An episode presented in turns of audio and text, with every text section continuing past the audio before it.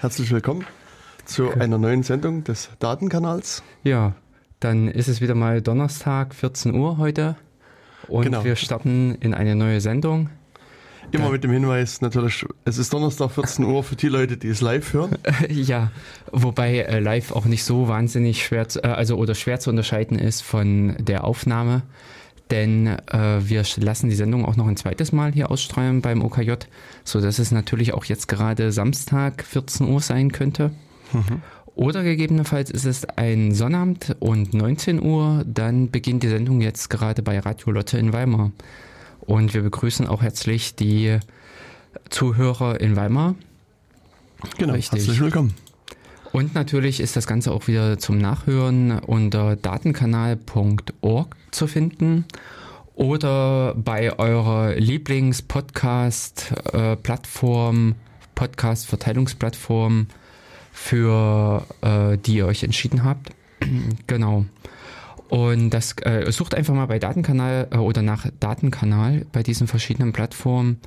Und äh, wer eventuell ein unabhängiges Programm verwendet, kann natürlich bei uns auch über die Webseite den entsprechenden Stream finden, den entsprechenden RSS-Feed, um dort über die neu veröffentlichten Sendungen informiert zu werden, beziehungsweise auch über die alten Sendungen. Also wer nochmal gerne in der Zeit zurückreisen möchte, kann auch sich anhören, wie wir 2012 mit dem Datenkanal gestartet sind, die ersten Versuche unserer Sendung und äh, die vielen verschiedenen Themen, die wir in der Zwischenzeit behandelt haben.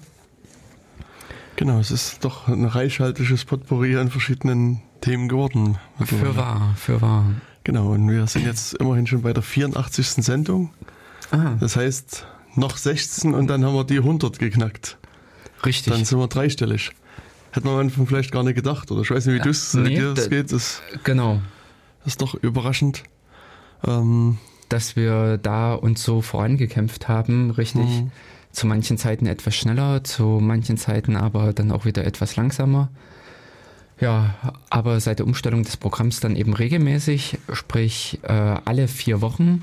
Mhm. Also das ist nicht unbedingt jetzt der x-te Donnerstag im Monat, sondern ab dem heutigen Termin gesehen, vier Wochen in die Zukunft wird die nächste Sendung oder dann acht Wochen die übernächste. Und analog das Ganze in die Vergangenheit gesehen, vom Rhythmus her. Ja, wobei das mit in der Vergangenheit hören bei OKJ ein bisschen schwierig ist. Ja, also das ist richtig. Mit der Zeitreise äh, gibt die OKJ-Seite, Webseite nicht viel her. Und äh, das Radio, äh, das äh, klassische Radio bietet auch wenig Möglichkeiten, sich in der Zeit vor und zurück zu bewegen. Genau. Also daher ähm, kann man da nur sagen, hallo lieber Live-Hörer. Aber für alle anderen, die äh, auch ähm, ja gerne mal zeitunabhängig äh, Radio hören oder unseren Podcast lauschen wollen, haben die Möglichkeit über datenkanal.org. Genau, und live dabei sein könnt ihr auch hier bei der Sendung, indem ihr euch äh, zu der Adresse datenkanal.org-mx begebt und dort werdet ihr in einen Chatraum äh, äh, weitergeleitet.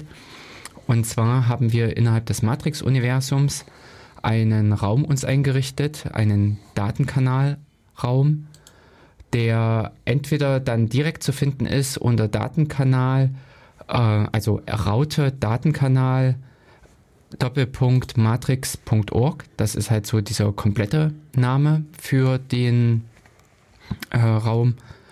Oder ähm, genau, oder eben ihr findet den Einstieg über den Weblink äh, datenkanal.org-mx und könnt dann auf diese Art und Weise äh, jetzt live mit uns äh, teilnehmen hier an der Sendung, könnt uns irgendwelche Infos äh, geben oder auch noch irgendwelche Ergänzungen machen, je nachdem.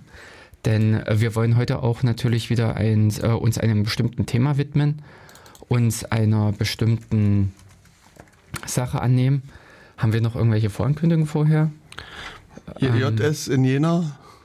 Jein, also da bin ich jetzt gerade auch raus. Da habe ich nämlich auch dummerweise nicht vorher nachgeforscht. Ich habe gestern nur im, ähm, äh, ne, im M18, also im Maschinenraum in Weimar gefragt, ob die irgendwas geplant haben für die nächsten Wochen, aber da kam auch nichts zurück, so dass wir auch nur allgemein auf die entsprechenden äh, Seiten verweisen können, sowas wie eben jena.js.org. Dort zu finden sind eben äh, die Termine zu den Treffen der JavaScript-Gruppe hier in Jena. Und in Weimar ähm, ist es, glaube ich, auch die äh, Ansteuerung einfach über die äh, BAU-HU,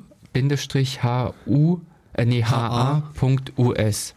Also über die äh, Bau, äh, also kreative Adresse de, äh, des Bauhaus oder äh, ähm, allgemein nach Maschinenraum bzw. M18 für Weimar suchen und da findet man dann auch die dortigen, äh, den dortigen Hackspace und äh, Veranstaltungen dazu und natürlich auch den Jenaer Crowdspace, genau. sei mitgenannt, der sich unter der Adresse kraut.space also wirklich äh, Kraut wie das deutsche Kraut oder wie eben die Krautgasse, wo der Krautspace ansässig ist.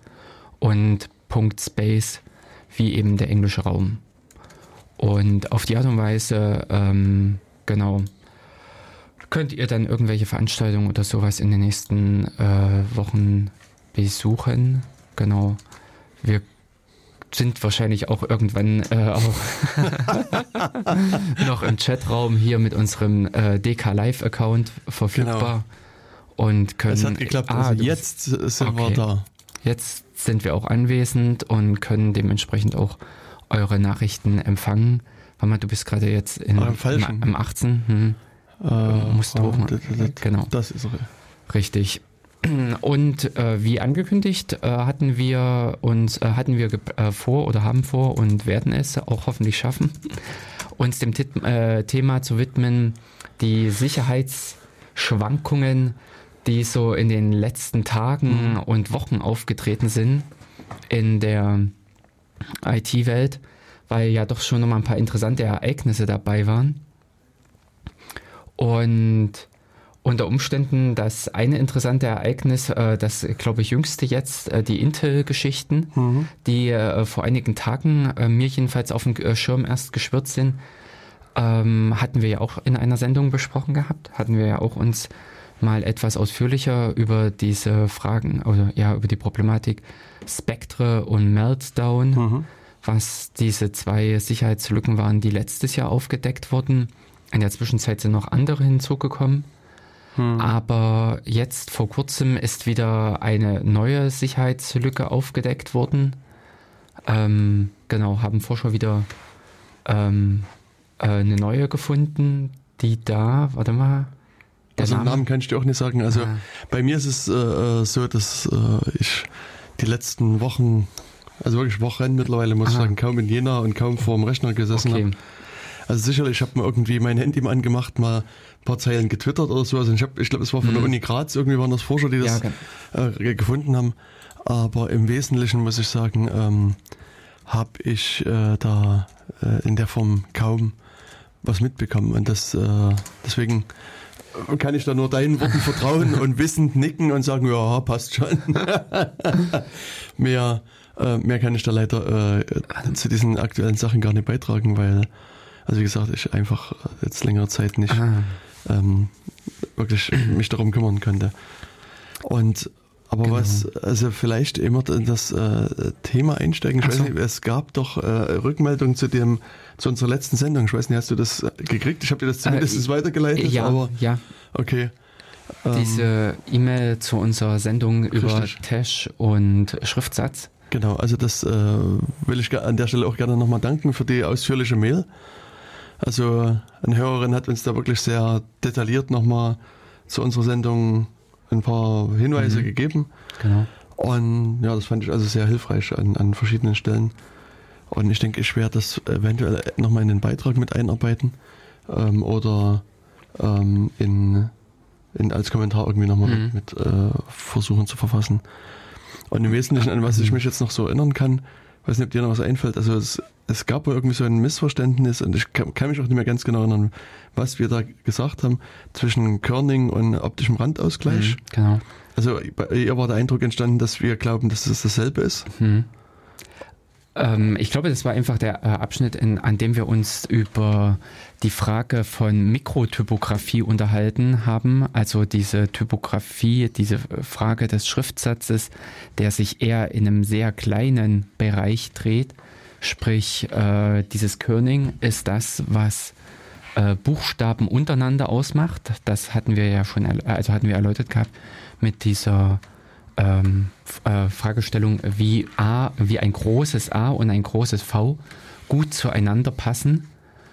Sprich, äh, dass dieser Abstand, der unter Umständen entsteht, wenn man äh, v, äh, ein großes V und dahinter ein großes A schreibt, äh, würde ja theoretisch sehr viel äh, Weiß dazwischen sich befinden, genau. viel, viel Weißraum.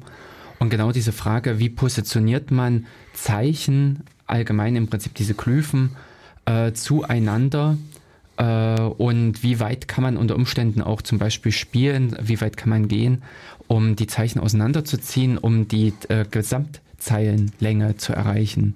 Solche Dinge.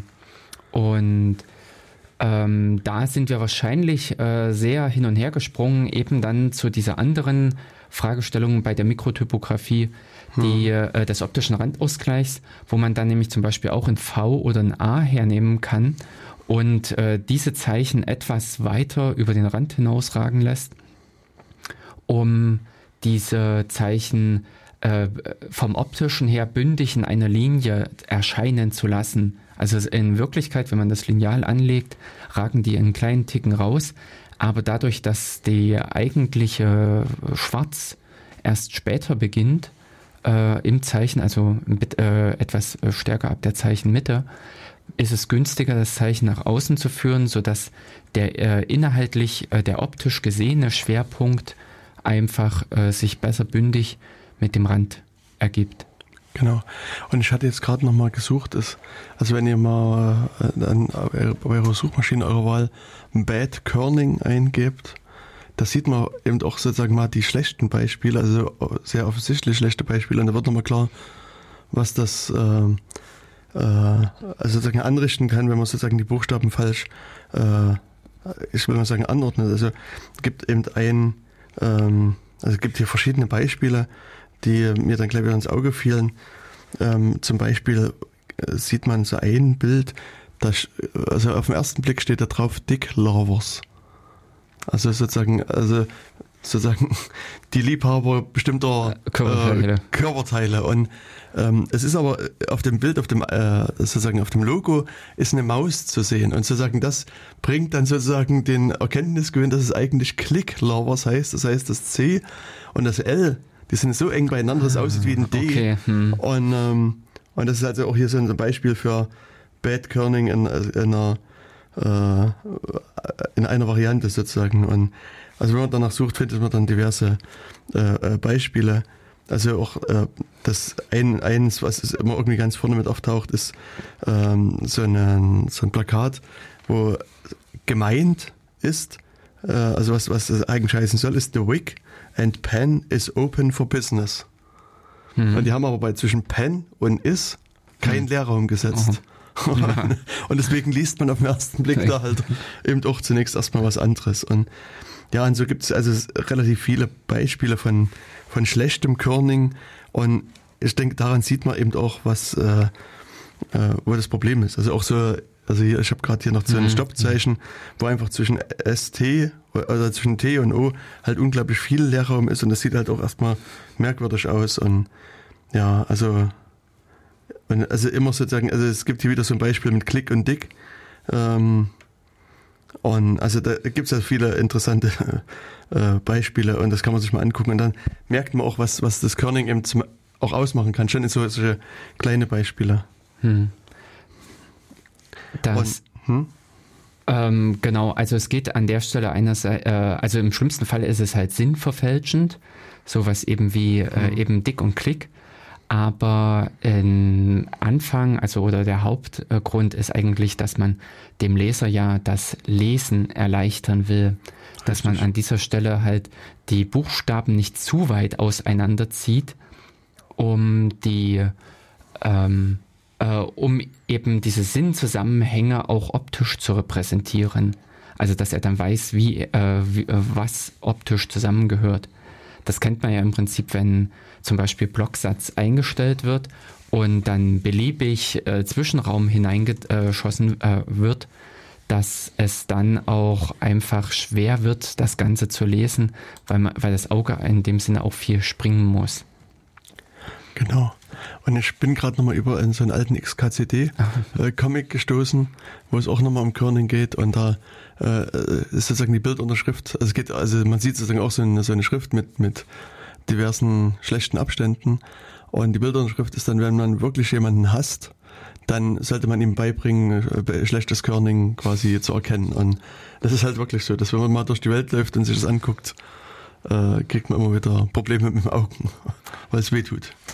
Ja, bis dahin, äh, dass das sich auch sehr oft in Drucksachen, also viele, wie eben hier das XKCD, ist ja etwas, ähm, naja, eine Schrift an der Wand, die in ähm, äh, dort angebracht wurde, aber auch diese anderen Beispiele, wie hier äh, auf dieser Bad ähm, Körning-Seite, äh, dass das etwas auf der Straße aufgedruckt war, die ähm, da mag sich dann im Prinzip so eine Schlechtigkeit mit ergeben aus Grund, äh, aufgrund vom Platz und äh, nicht ordentlich geplant vorher. Aber es ist leider auch, dass man in vielen Drucksachen, sprich Büchern, äh, mhm. derartige. Schwierigkeiten findet. Und das ist dann wiederum ärgerlich, weil das dem ja, Schriftsetzer oder eigentlich demjenigen, der das Ganze dann äh, äh, herausgibt, auffallen müsste. Genau. Ja, also sozusagen. Genau.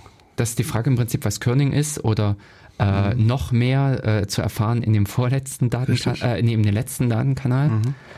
Und die andere Geschichte, optischer Randausgleich, ist genau. eben, dass sich ähm, für einen Buchstaben oder sowas eigentlich so ein Schwarz, äh, so ein Schwerpunkt ergibt. Mhm. Äh, wo liegt äh, die Masse des, äh, der Farbe in dem Sinne? Und äh, das muss nicht unbedingt mit dem eigentlichen Zentrum des Buchstabens übereinstimmen. Mhm. Kann also ein bisschen weiter links, rechts, oben oder unten liegen. Und da ist es manchmal erforderlich, zum Beispiel, äh, ein anderes Beispiel, was mir gerade einfällt, sind Komma, äh, Komma oder Punkt. Der hat natürlich unten äh, vor allen Dingen also auf der Grundlinie seine äh, äh, die meiste Farbe und dementsprechend äh, fehlt oben etliches an Farbe und um eine einheitliche Linie zu äh, bilden am Rand ist es da ratsam, eventuell dies, äh, den Punkt in Mühe. Also wir reden jetzt nicht davon, dass der Punkt wirklich in einer vollen Punktbreite rausgerutscht werden soll, sondern wirklich nur, äh, ich sage mal vielleicht ein Viertel davon oder mhm. sowas rausgesetzt wird, was insgesamt ein wesentlich harmonischeres Bild vermittelt von dem ganzen, äh, von der ganzen Seite, von der ganzen Drucksache, als äh, dieses harte dann, genau. Genau. Ja, das sind alles so die netten kleinen Feinheiten, die dann auch Latisch mitbietet, wo wir dann auch in der letzten Sendung, denke ich, unsere Begeisterung vielleicht so ein bisschen ja. ausgedrückt haben äh, für das Programm. Ja, und was äh, dann noch gesagt wurde, ist das Thema EPUB. Also, dass mhm. es doch einfach zu sein genau, scheint, äh, so ein IPA-Format aus Latisch raus zu generieren. Und ähm, da gab es wohl 2018 äh, gute Entwicklung, also die mhm. das wirklich sehr erleichtert haben.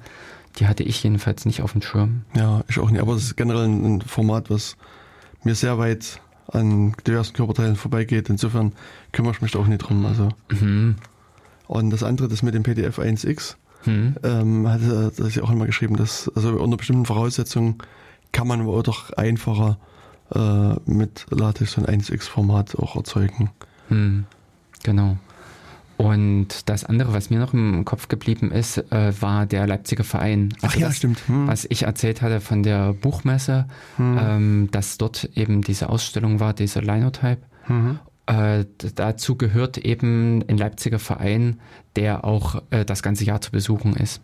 Hm. Also wer äh, Lust hat oder sowas, ähm, leider weiß ich jetzt nicht mehr den Namen, aber irgendwas wahrscheinlich äh, Verein, Museum, Druck und Leipzig wird hm. die passenden äh, wird äh, Treffer in der Suchmaschine der Wahl hervorbringen und dementsprechend sollte da auch äh, was dabei sein. Also der richtige Treffer. Genau. Und ich denke, wir werden das äh, eventuell dann auch nochmal verlinken genau. in den Shownotes zur Sendung. Ja. Und dann seht ihr das entsprechend auch nochmal. Ansonsten kommt dann unseren Matrix-Kanal mhm. und ähm, sucht in der Historien danach. Vielleicht findet ihr da was oder Mhm. fragt nach und dann Ja, werfen wir euch den auch über den Zaun, diesen Mhm. Link. genau. Und unabhängig von der E-Mail hatten wir auch im Matrix-Raum ja Mhm. äh, Feedback Mhm. bekommen gehabt, wofür wir auch äh, sehr viel, äh, sehr danken. Und ähm, das äh, hat äh, ja war in dem Sinne ja auch durchwachsen äh, bis hin zu negativ. Und ähm, was aber für uns einfach auch nochmal eine gute Rückmeldung war, einfach, Mhm. Äh, ob es passt oder nicht, denn äh, wir sind jetzt nicht äh, die gelernten Profis, äh, was so den Radiojournalismus beziehungsweise die Radiosprecherei betrifft. Und natürlich versuchen wir uns auch irgendwo ein bisschen zu verändern und zu verbessern. Also daher ist auch diese Macht mal anders Hinweise äh, auch bei uns sehr gern gehört. Genau, das kann ich nur Ja, bestätigen. Richtig, also da, und ich meine, es ist halt wirklich so, was gesagt habt, also wir machen das halt so äh, neben diversen anderen Aufgaben Mhm. und was ich auch gerade gesagt habe, bei mir ist es so, ich war in den letzten Wochen also irgendwie Mhm. mehr auf der Straße und irgendwo anders unterwegs und hatte natürlich jetzt keine Zeit, mich stundenlang hinzusetzen und auch gerade diese Sendung äh, lange Mhm. vorzubereiten. Also das kommt dann immer noch Mhm. erschwerend hinzu und manchmal ist es so, das ist natürlich Zeit da und dann kann man sich hinsetzen und überlegen und anderen Tags äh, ist das halt ein bisschen anders. Mhm. Ja, Genau. Ja, also Ja. und äh, das war vielleicht so noch ein paar Worte zur letzten Sendung, die ähm, hier wichtig waren. Und dann, ja genau, du hast schon das Thema Sicherheitsprobleme angesprochen. Ähm, vielleicht, was, was mir so ad hoc auffällt, Mhm. wenn ich unseren Monitor anschaue, ähm, da leuchtet mich sozusagen so ein gewisses Sicherheitsproblem an. mhm. Oder ein Problem, wo in der letzten Ah. Woche das können wir auch. viele, ja. viele äh, gestolpert sind und was es doch Mhm. einigen Aufruhr gab. Also ähm, ich habe jetzt hier mich ja beim OKJ mit unserem Datenkanals-Account hier angemeldet und einen Browser geöffnet und da steht hier in so einer großen gelben Schrift da, ein oder mehrere Add-ons konnten nicht verifiziert werden und wurden deshalb deaktiviert. ja. Was war denn das für ein Ding? weißt Wir du da was? wahrscheinlich hier dazu erwähnen, dass wir einen Firefox benutzen Genau. und ähm, die Firefox-Entwickler, ja, das Team hat irgendwie nicht ganz so mitbekommen, dass bei denen ein Zertifikat ausgelaufen ist. Also Zertifikate ist ja so eine Geschichte, dass ein öffentlicher und privater Schlüssel existiert und man die aus Gründen der Sicherheit auch mit einem Ablaufdatum versieht. Weil, äh, ja, wenn der Schlüssel verloren geht, dann ist es sinnvoll, dass der äh, irgendwann einfach von sich aus aufhört, funktionsfähig zu sein. Hm. Also grundsätzlich, ich meine, wenn man weiß, dass der Schlüssel verloren geht, sollte man den instantan zurückrufen und vielleicht nicht unbedingt warten, bis das Zertifikat ausgelaufen ist. Aber so mal an sich, wenn es irgendwo in der Ecke rumliegt und nie benutzt wird, ähm, ist es durchaus eine sinnvolle Alternative, das einfach, ähm, einfach dann auslaufen zu lassen und dann, wenn sich der Administrator neben den Server kümmert, sieht man das dann auch sehr schnell, dass der offensichtlich äh, das nicht unbedingt macht. Ja, ähm, wobei da, glaube ich, ein Problem dieser Zertifikatsgeschichte zuschlägt, Mhm. dass diese Certificate Re- Revocation List Mhm. äh, ja eine ganze Weile lang nicht so wirklich aktiv benutzt wurde, äh, nicht so wirklich Mhm. funktioniert hat. Ähm, Im Moment hat man das ja über dieses OCP Stapling äh, so, OCSP. Ah, z- okay. Ähm, abgefangen, dass Hm. eigentlich gar nicht mehr diese zentrale Liste verwendet wird, sondern dass man bei dem Aussteller des Zertifikats gezielt abfragen kann.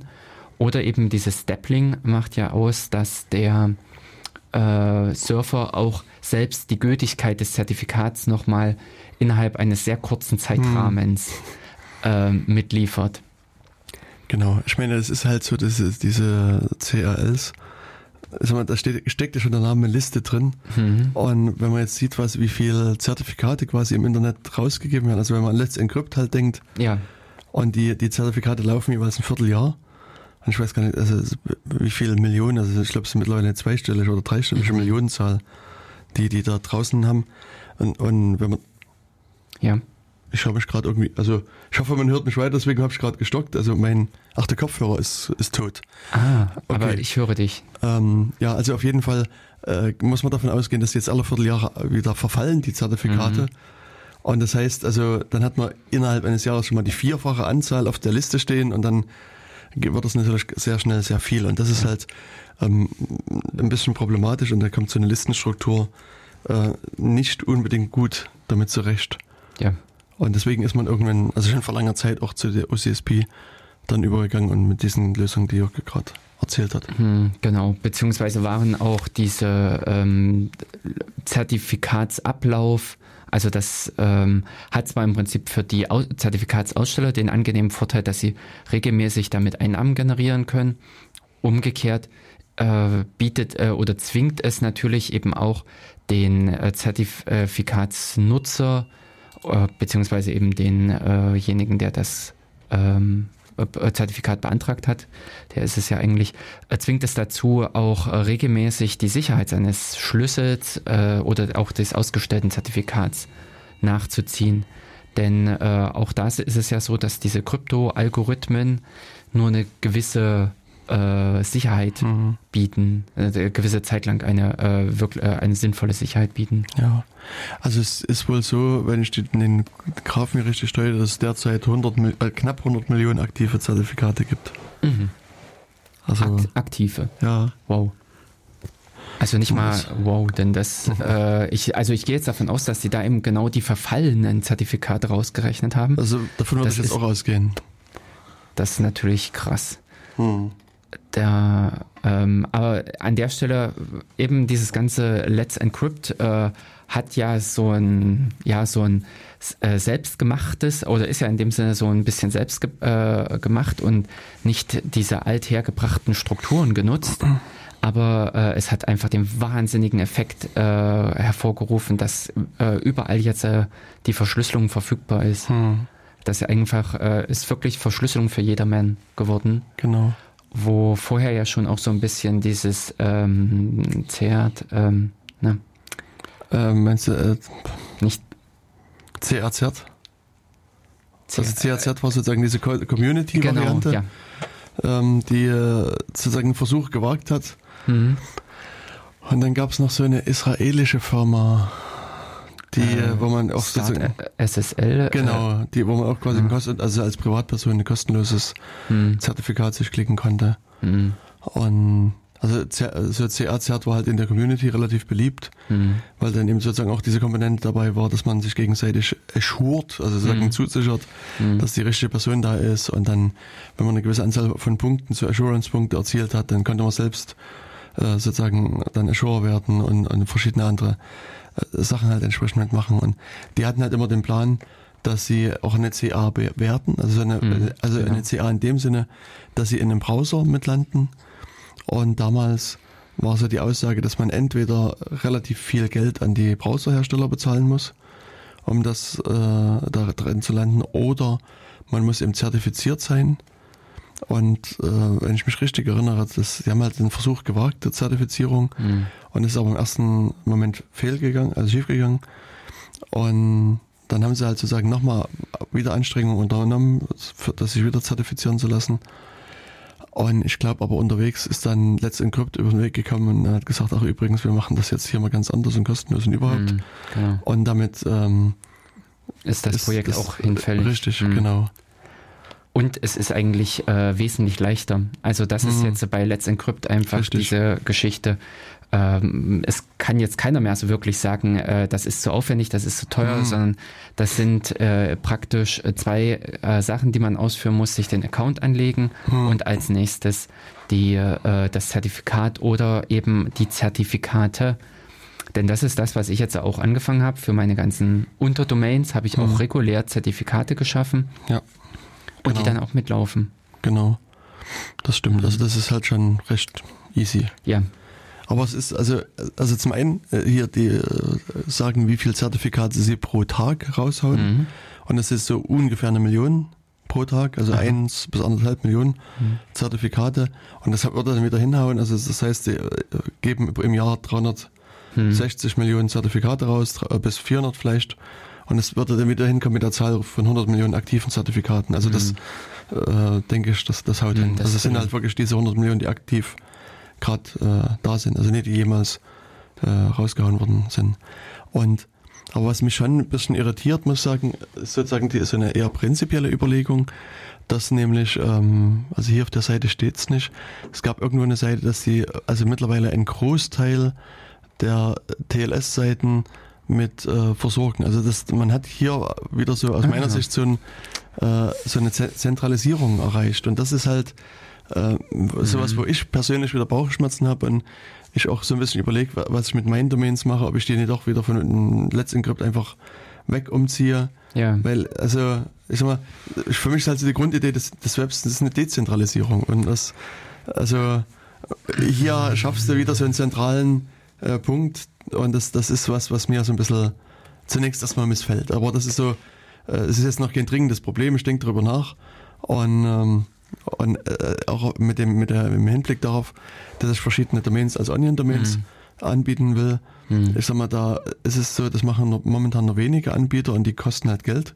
Mhm. Also das, also man kriegt dafür ein Zertifikat halt, äh, genau, also ein ganz normales TLS-Zertifikat, muss bezahlen und dann könnte man auch einfach sagen, okay, dann stecke ich die ganzen Domains damit rein und dann ist es auch wieder in Ordnung. Und das sind aber, also die Anbieter, die ich hier kenne, sind halt auch die großen, namhaften mhm. Zertifikatsanbieter, die man früher schon nutzen konnte. Mhm. Jedoch sehe ich da hier wirklich das Problem in der technischen äh, Idee, hm. dass dieses Zertifikatswesen äh, eine Hierarchie ist. Das Zertifikatswesen hat ja von Anfang an nicht die Möglichkeit geboten, wie eben bei, wie man es von PGP kennt, mit diesem Web of Trust, dass man mehrere Anker sich nehmen mhm. konnte für die Bestätigung der äh, Echtheit, sondern das ist ja wirklich nur von, ich äh, habe einen Obergeordneten, von dem ich mir bestätigen lasse, dass es gut ist. Ja, aber du kannst ja schon mehrere quasi Übergeordnete parallel haben. Also du, also ne, ne, die Parallele ist vielleicht falsch ausgedrückt, aber es ist ja nicht so, dass es jetzt, es gibt sozusagen nicht eine weltweite Root CA und alle anderen hängen drunter, sondern es gibt meinetwegen, keine Ahnung, die Telekom CA und da hängt auch meinetwegen das DFN mit darunter, aber sozusagen Let's Encrypt ist, ist, steht neben Gut. der Telekom. Ja. Und es steht auch neben Komodo und neben irgendwelchen anderen CAs. Also insofern äh, sind das ja sozusagen erstmal Einzelorganisationen und es gibt dann die Empfehlung vom CA Browser Forum, die dir sagen halt wie, also unter anderem, mhm. die dir sagen, wie du so eine CA zu pflegen hast und was du, wie du auf deinen Schlüssel aufzupassen hast und so weiter und so weiter. Und wenn du das dann ordentlich nachweisen kannst, dann wird dir auch diese CA-Eigenschaft schon zugesprochen. Also das ist natürlich schon schon ein bisschen Aufwand, also dass das jetzt sozusagen, äh, keine Ahnung, der Schuster Hermann um die Ecke eine CA aufbaut, also hier wie, ja, wie hieß denn der? Es gab so diesen, diesen, diesen Autohandel Mohammed Öztürk, der mhm. irgendwie so eine Fake-CA da ja. versucht hat aufzubauen. Ich meine, das, das funktioniert natürlich nicht. Also der, du musst halt nachweisen, dass du einen bestimmten Aufwand treibst, aber dann kannst du quasi ganz legitim eine CA auch mit gründen und, und betreiben. Ja, bis dahin, äh, was ich da als Gegenbeispiel dieses CACRC sehe, die da ja auch schon viel Energie und weltweit Energie reingesteckt haben und es nicht zustande bekommen haben. Hm. Also äh, der Quelltext, glaube ich, für diese ganze, für den Betrieb von äh, Let's Encrypt ist öffentlich, äh, ist verfügbar. Es könnte jetzt auch ein anderes Projekt starten und könnte sich eine solche äh, Infrastruktur aufbauen.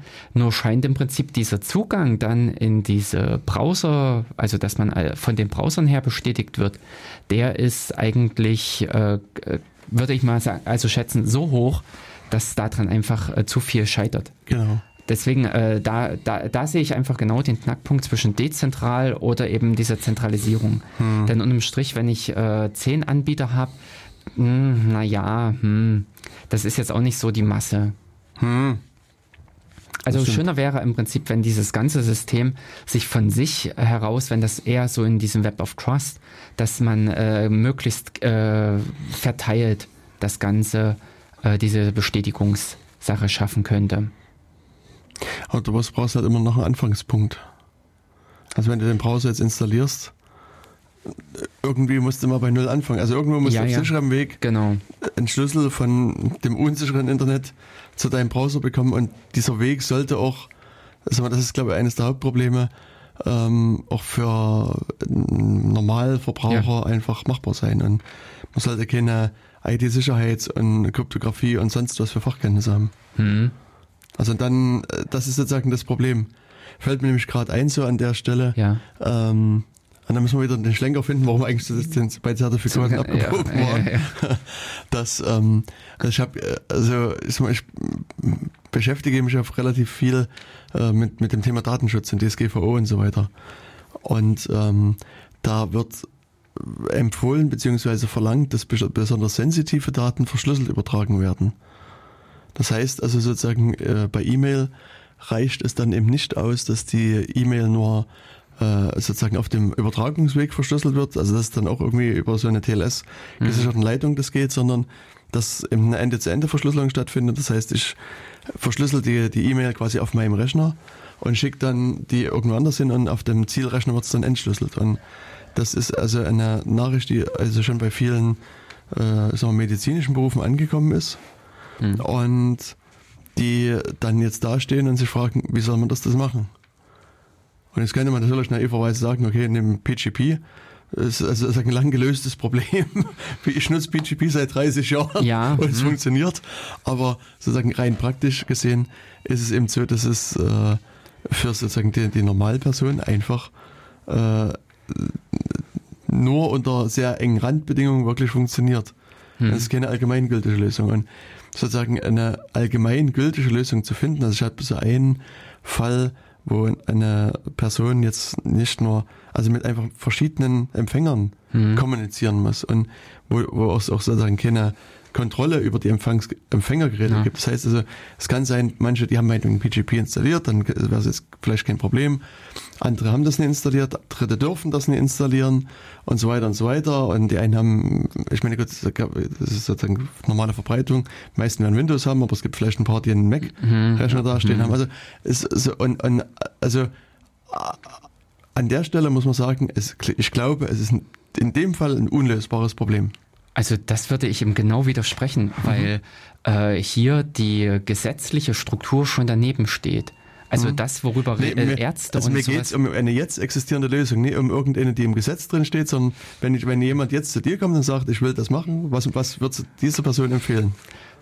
Äh, gar nichts. Da sage ich im Prinzip, die Datenschutzgrundverordnung ist einfach hier, äh, hat darüber hinaus geschossen. Das ist im Prinzip, äh, man hat sich im Prinzip wieder was gewünscht, was praktisch halt äh, nicht da ist. Und das glaube ich auch der Frust, der bei vielen in diesem Sinne auftaucht, dass äh, die Lösung oder sowas werden vielleicht auch schon im Gesundheitswesen ewig diskutiert, wurden ewig nicht umgesetzt. Und jetzt kommt jemand anders und sagt, hier, buff, und jetzt hast du aber zu machen. Also das ist äh, das dann und äh, fast es stehen fast immer zwei ITler da. Also das eine Mal steht der ITler da und sagt, hier äh, elektronische Gesundheitskarte, buff, aber das ist jetzt doch erstmal nichts geworden. Und dann steht der ITler da und sagt, hier Datenschutzgrundverordnung und jetzt mach mal. Aber also ich meine, diese Pflichten gab es auch schon länger. Also man, es ist, ist glaube ich kein Problem jetzt der DSGVO. Es ist natürlich dort nochmal nach vorn gespült worden und nochmal klar geworden, dass es da was gibt und dass auch auf einmal ein paar Bußgelder im Raum stehen, die, wo die Leute ein bisschen ängstlicher werden. Und deswegen äh, fühlt man sich verpflichtet, dem Ganzen jetzt auch mal nachzukommen. Und an sich ist es aus meiner Sicht auch kein Problem der DSGVO, weil also rein natürlich möchte ich, dass meine Gesundheitsdaten geschützt übertragen werden. Und ich will nicht, dass die per E-Mail oder per Postkarte irgendwie quer durchs Land geschrieben werden oder irgendwie per Mundpropaganda vom Arzt äh, über den Markt bis nach Rudolstadt geschrien werden. Ist also sozusagen, das ist schon sozusagen eine vernünftige Forderung und es ist äh, also auch Ja, was du es- sagst, es ist, ist ja äh, kein Problem, was jetzt irgendwie neu da ist. Also ich habe so ein, so ein elektronischen Gesundheitskartenprojekt vor, ich weiß gar nicht, 15 Jahren gemacht. Weißt du? Also und, und also und seitdem gibt es diese Diskussion verschiedener Art und Weise und man hätte da sich da vielleicht mal was ausdenken können. Aber Ja, aber insgesamt ist halt immer günstiger, äh, mit Angeboten zu kommen und nicht mit Forderungen. Also nicht im Prinzip dieses Ding, äh, du hast dich jetzt so und so zu verhalten, sondern eben schöner wäre es gewesen, wenn äh, die äh, Lösung gekommen wäre, eben vom Gesundheitssystem her und das finde ich äh, bietet eben genau die Möglichkeiten. Aber das Gesundheitssystem hatte jetzt mit dem Beispiel mindestens 15 Jahre Zeit, eine Lösung zu entwickeln. Und ja, äh, also das sozusagen, dass die, das, es gab genügend Zeit im Vorfeld, da irgendwas zu machen. Also man hätte jetzt nie überrascht vor der DSGVO stehen müssen und sagen müssen, oh, stimmt, ja, sowas aber auch. Also und also das, also ich meine, Mhm. ist auch völlig egal, wer jetzt schuld ist und wo das Problem liegt, aber äh, der, der Punkt ist, dass jetzt, es gibt keine Lös- Lösung dafür. Also ich Genau. kann, kann niemanden Die- was, was äh, anbieten, kann sagen, hier, das, das ist die Lösung. Es gibt halt verschiedene Ideen und, und, und Spielarten, wo man so ein bisschen rankommt, aber es ist, ist nichts Perfektes da. Hm. Ja, also das ist äh, in dem Sinne hätte vielleicht auch äh, mit im Sinne des Personalausweis, wo ja auch so eine ähm, äh, PKI, also so eine ähm, äh, Verschlüsselungsstruktur oder diese Zertifikats äh, äh, Authentifizierungssache mit dabei äh, mit enthalten ist, hätte auch eine Lösung bringen können mit auf so einem Wege. Hm. Äh, das Projekt ist ja auch so ein bisschen geplatzt. Hm. Ähm, ja, wir sind äh, ein Entwicklungsland Genau. oder auch ähm, äh, wir sträuben uns gegen Entwicklung. Also Mhm. was da teilweise an äh, Ja. von offiziellen Stellen an technologischen Verbesserungen diskutiert wird. Äh, eben gesundheitsmäßig äh, hat ja gestern Herr Spahn äh, rausgehauen, die Krankenkassen mögen jetzt bitte Apps entwickeln, damit, die, damit das Gesundheit, Gesundheitswesen digital wird.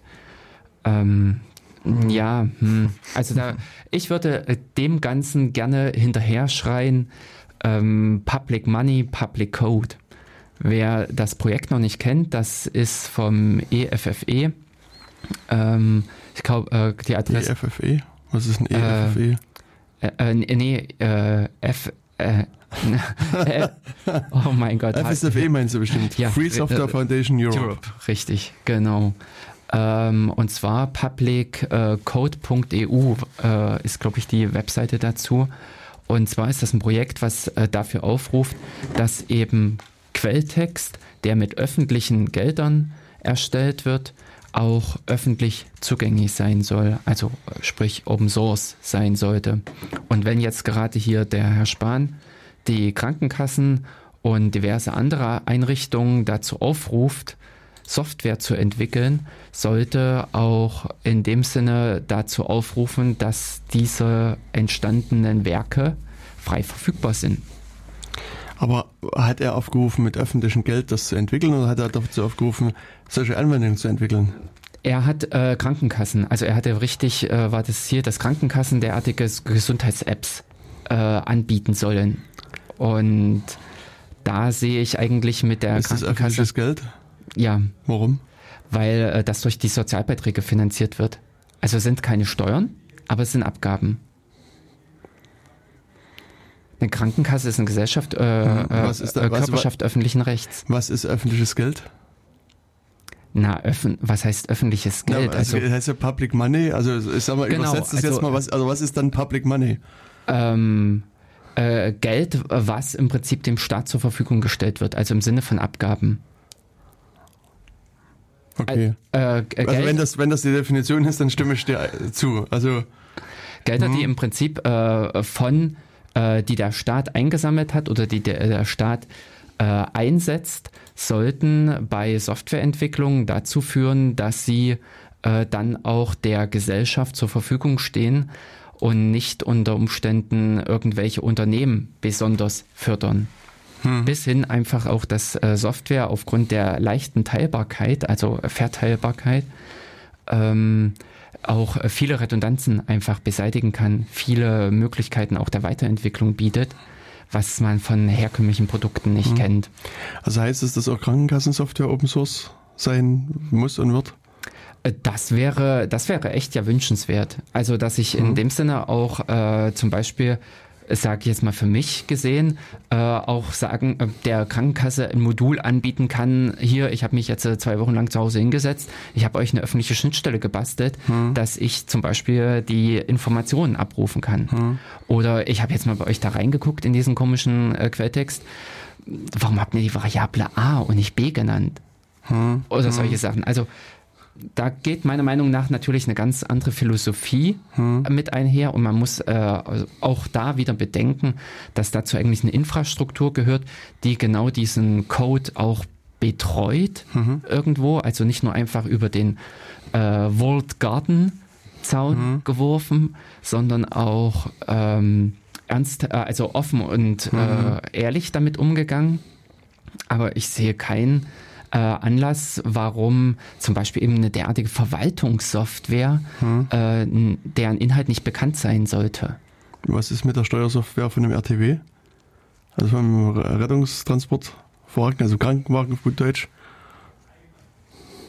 Das ist ja also, sozusagen genau. öffentliches Geld, von dem es gekauft ja, wird. Also genau. Also, das heißt, die Fahrzeugsoftware müsste dann auch Open Source sein.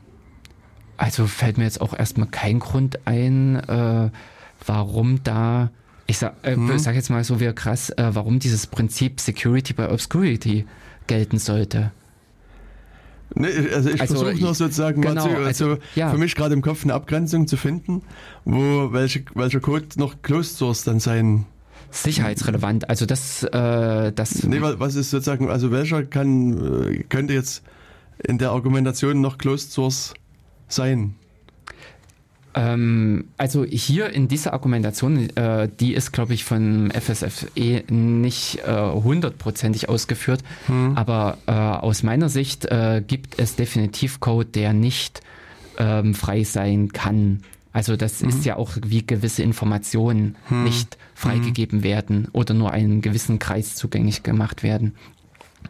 Aber okay. ähm, es ist, glaube ich, ganz viel an äh, Informationen oder ich sag mal an mhm. Daten, an Quellcode, der äh, verfügbar sein kann, wo eigentlich auch mhm. nichts Gefährliches passiert.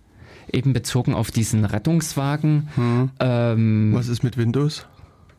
müsste Windows genau, gezwungen werden. Richtig. Und das, das, finde ich nämlich, da fängt das nämlich mhm. dann an und dann bröckelt dieses ganze Spiel, mhm. dass nämlich äh, Einrichtungen ganz viel Geld in, ich sag mal, Projekte stecken, mhm. die ähm, ja, zu denen nicht mal eigentlich die Organisation selber Zugriff hat. Äh, mhm. dass äh, zum Beispiel die äh, Anpassung, die sich der deutsche Staat am Windows wünscht, einfach nicht umgesetzt werden, nicht umsetzbar sind mhm. und äh, da auch die äh, Macht des Staates mhm. endet. Mhm. Und das im Sinne einer Gesellschaft äh, finde ich dann schon wieder sehr schade, mhm. weil äh, die äh, vor allen Dingen eben, ich sag mal, dieses große Machtgebilde des Staates sollte dazu in der Lage sein, derartige Grenzen zu überwinden oder solche Sachen zu äh, bewegen. Hm. Und von der Seite, ja, das würde nämlich auch sehr stark in dieser ganzen äh, ja, Softwarelandschaft aufräumen und hätte wahrscheinlich solche Projekte wie Linux äh, dann eher befördert.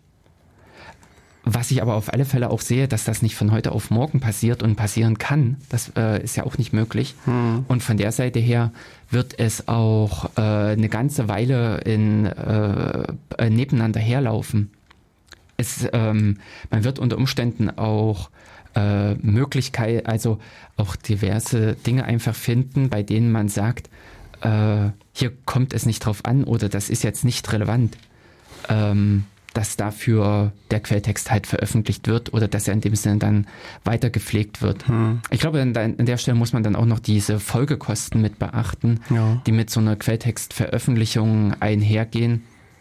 Aber ähm, Grundproblem, was ich eigentlich sehe, ist, dass wir ich, also geschätzt über äh, mehr als 90 Prozent Closed Source hm. reden hm. und an vielen Stellen äh, auch die Einrichtungen eben selbst gern was zu ändern würden, auch was ändern könnten, von den Fähigkeiten her, aber nicht von den Möglichkeiten. Genau. Also ich würde, muss auch sagen, ich meine, äh, auch wenn das jetzt vielleicht ein bisschen kritisch geklungen mhm. haben, meine Fragen, also ich würde das auch durchaus unterstützen, dieses Ansinnen. Also es ist jetzt nicht so, dass ich sozusagen Gegner bin. Ich äh, versuche mal mhm. gerade äh, mich immer ein bisschen auch in die Gegenseite reinzuversetzen. Und dann, wenn man das mal sozusagen durchdekliniert und sagt, wenn die FSA mit ihrer Forderung durchkommt und sagt, öffentliches Geld, öffentlicher Code, dann äh, muss mich ja fragen, wo, wo endet das, wo sind die Grenzen? Und mhm. das, äh, was Sie hier aber auf Ihrer Webseite zunächst noch einschränken schreiben, ist, dass Sie sagen, ähm, dass die mit öffentlichen Geldern für öffentliche Verwaltung, und da steht öffentliche Verwaltung wohlgemerkt mhm. da, ähm, entwickelte Software. Also sagen, also soweit ich das jetzt erstmal verstehe, geht's, also könnten Sie weiterhin zu Windows gehen und sagen, ich kaufe mal dein, dein, Micro, äh, dein, dein Windows 10 und dein mhm. Office-Paket und so weiter. Und das ist ja sozusagen keine, keine Software, die entwickelt wurde im Auftrag. Und deswegen könnte es auch weiterhin Closed Source bleiben, aber wenn jetzt man, äh, keine Ahnung, zur Jörg Sommer Software Programmierungs genau. GmbH geht und sagt, äh, schreiben Sie mir mal irgendwie diese das, äh, ein neues Betriebssystem für unsere Rechner. Ein neues Excel-Makro. Ja, genau. An der Stelle muss das dann eben in dem Falle Open Source sein. Und also das ist aus meiner Sicht eben auch wirklich eine sinnvolle Forderung, muss ich sagen. Also mhm. das ist das, was ich schon sagte. Das mhm. äh, finde ich durchaus sinnvoll, weil das kann eben wirklich sein, dass auch andere Verwaltungen davon eben profitieren. Das ist ähm, äh, bis hin im Prinzip jetzt bei diesem Gesundheits-App, hm. was äh, so ein aktuelles äh, Ding ist, äh, könnte das auch krankenkassenübergreifend dann genutzt werden. Genau. Sprich, ich habe nicht 20 äh, Apps zur Verfügung und die eine, also die von Krankenkasse 1 bietet mir eine Funktionalität, komme ich aber nicht ran, weil ich nicht Kunde bei denen bin. Ähm, und bis dahin, dass ich auch einen Datenaustausch also mhm. wahrscheinlich wird man dann in fünf Jahren oder sowas entdecken, je, äh, die Leute, die immer die Kranken, also die irgendwie die Krankenkasse wechseln, verlieren ihre ganzen Möglichkeiten der alten mhm. Apps. Oder wird es dann wieder danach geschraubt werden? Ja, ja. Hm, dann weißt du aber, wie weit das, dieses Projekt vorgedrungen ist. Ist es jetzt erstmal eine Forderung, die gestellt wird, oder ist man das war, glaube ich, äh, allgemein erstmal nur wieder so ein Spruch eines Politikers und oder meinst du jetzt das? Nee, das, äh, das Public das Money, hier, Public ähm, Projekt. Uh, die hatten jetzt, ähm, also ist es nicht sehr weit vorangekommen. Ich glaube, die hatten vor kurzem gemeldet, dass 20.000 Leute das Ding unterschrieben haben. Achso, es gibt so, ah, äh, ah okay. Ja, ja, also das Ganze ist ein Aufruf dazu, äh, mhm. ein offener Brief, mhm. den man äh, unterzeichnen kann. Und da gibt es äh, also es, es war, äh, glaube ich, keine große Anzahl von Unterzeichnern. Hm. Ich finde es ja schon wieder spannend, muss ich sagen, dass, ähm, also das fällt mir halt dummerweise ins Auge, weil wie gesagt, das kümmern wir schon die ganze Zeit drum. Ich habe, es gibt hier ein Feld, ich habe die Datenschutzerklärung gelesen und akzeptiere sie. Und hm. was ist, wenn ich die nicht akzeptiere, weißt du? Also das ist. Na, dann setzt du nicht den Haken. Dann, also die Frage ist, kann ich dann auch meine Unterschrift leisten? Nein. Warum? Also oder probier's mal. Na, ich will jetzt keine Falschangaben hier machen. Ah, okay. Also, und, äh, aber das, na, es ist aber eine andere, andere mhm. Diskussion. Das da, ist halt äh, da kann ich nur auf die Rechtsbelehrung äh, und die Folge über die AGB verweisen. Hm. Da wird nämlich auch das mit erläutert und ähm, ja, äh, da hm. wird mehr oder weniger gesagt, diesen Haken kann man sich sparen. Genau. Äh, man braucht im Prinzip nur darauf hinzuweisen und hm. das war's. Richtig, das ist eine Information. Also es ist so, ob er das jemand gelesen hat und ob er das verstanden hat und ob er irgendwie mhm. sein Huhn dreimal irgendwie nach Osten geschwenkt hat und dann es ordentlich, äh, was auch immer ja. damit gemacht hat, will in die Details gehen, ist eigentlich äh, äh, irrelevant. Ja, wobei auch in dem Podcast in dieser Folge mhm. mit äh, erzäh erzählt wird, dass es früher wohl anders war und dieses Häkchen mhm. sich aus den alten Zeiten mit drüber gerettet das hat. kann sein, ja. Äh, früher musste man aktiv Bestätigung und ich glaube für was anderes als die Datenschutzerklärung einholen. Ich mhm. glaube früher war es, dass man aktiv sich die AGB bestätigen lassen musste. Mhm. Ähm, und das ist auch irgendwann entfallen. Mhm. Und ähm, äh, das hat aber eben sich auch mit in diesen Datenschutzzustimmungen irgendwas. Ja, genau. Also das ist auch letztlich egal. Also ähm, ist halt, also ich meine, wenn man sowas irgendwie immer macht, fallen immer so leichte Unzulänglichkeiten ja. an verschiedenen Stellen mit auf. Genau. Ähm, ich wollte aber noch auf irgend, ach so, nee, ja genau, weil, weil Public Money, Public Code ja.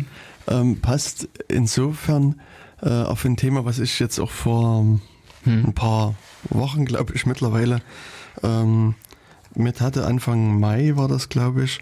Äh, da gab es nämlich im äh, Thüringer Landtag ähm, ja. eine Anhörung äh, zu einem neuen Gesetz. Am 30.04. war es. Ja. Ähm, und zwar möchte Thüringen, also das, du kannst dich vielleicht erinnern, wir haben einen Datenkanal dazu gemacht. Also Thüringen möchte gern ein Transparenzgesetz hm. äh, schaffen. Und äh, am 30.04. gab es dann eine Anhörung im Innen- und Kommunalausschuss im Landtag, wo eben verschiedene Leute da hm. eingeladen wurden. um da nochmal dazu Stellung zu nehmen. Also es ist halt übliches ja. Gesetzgebungsverfahren. Das ist, wir hatten, ähm, also wie gesagt, vor sehr, sehr, sehr, sehr, sehr langer Zeit, also wahrscheinlich vor fünf Jahren ungefähr, äh, einen Datenkanal gemacht zu dem Thema ähm, Koalitionsvertrag der Thüringer Landesregierung. Also das, wir haben ja hier die rot-rot-grüne Regierung und hm, ja. im Rahmen dessen haben wir einfach ähm, mit, Katharina, mit Katharina König, äh, und, Madeleine Henfling uns unterhalten, die so ein bisschen erzählt haben, was sie sozusagen vorhaben im Rahmen mhm. ihres äh, der Amtsperiode. Der Amtsperiode, ja. genau. Und, und äh, da fiel unter anderem äh, auch, also der Datenkanal Nummer 40 war das, äh, das Thema Transparenzgesetz. Also da war, gab es eben doch sozusagen die Idee, ähm, Transparenz durch Gesetz zu schaffen. Und, und dann hat es einige Drehungen und Wendungen bedurft in, in verschiedenen äh, Behörden im Landtag. Also und jetzt gibt es eben das Gesetzgebungsverfahren und dazu gab es die Anhörung. Und da war ich als Vertreter des Sexbase Jena mhm. mitgeladen. Mhm. Und es gab dann, also ging los bei dem äh, Stadt- und Landkreis, äh, nee, äh, mhm. ne, Städte- und Gemeindebund, äh, mhm. Landkreistag war mit äh, dann Beamtenbund. Es war hier die OKFN, ähm, so Verein, hm, äh, der auch fragt den Staat, also, genau. also war sozusagen in Persona von Arne Semsrott mit dabei und der betreut auch Frag den Staat als, als Portal ähm, Transparency International und ganz viele mhm. andere Leute, die, äh, wo ich jetzt einige vermutlich vergessen habe. Und, ähm, und es war eigentlich interessant zu sehen, also die, diese Anhörung ging mega lang, muss ich sagen. Also das ähm, waren 15 Anzuhörende. Mhm. Ähm, es ging halt irgendwie früh um neun los oder halb zehn. Und ich bin irgendwie nach um sechs aus dem Landtag rausgepurzelt und war auch etwas erschöpft, weil ich habe halt versucht, so nebenbei mitzutwittern und, und die Notizen zu machen, musste selber dann irgendwann meine Stellungnahme abgeben. Also äh, insofern war es ein bisschen anstrengend. Und es war aber interessant zu sehen, dass die Vertreter von dem Städte- und Gemeindebund und Landkreistag, die haben so eine gemeinsame Stellungnahme abgegeben.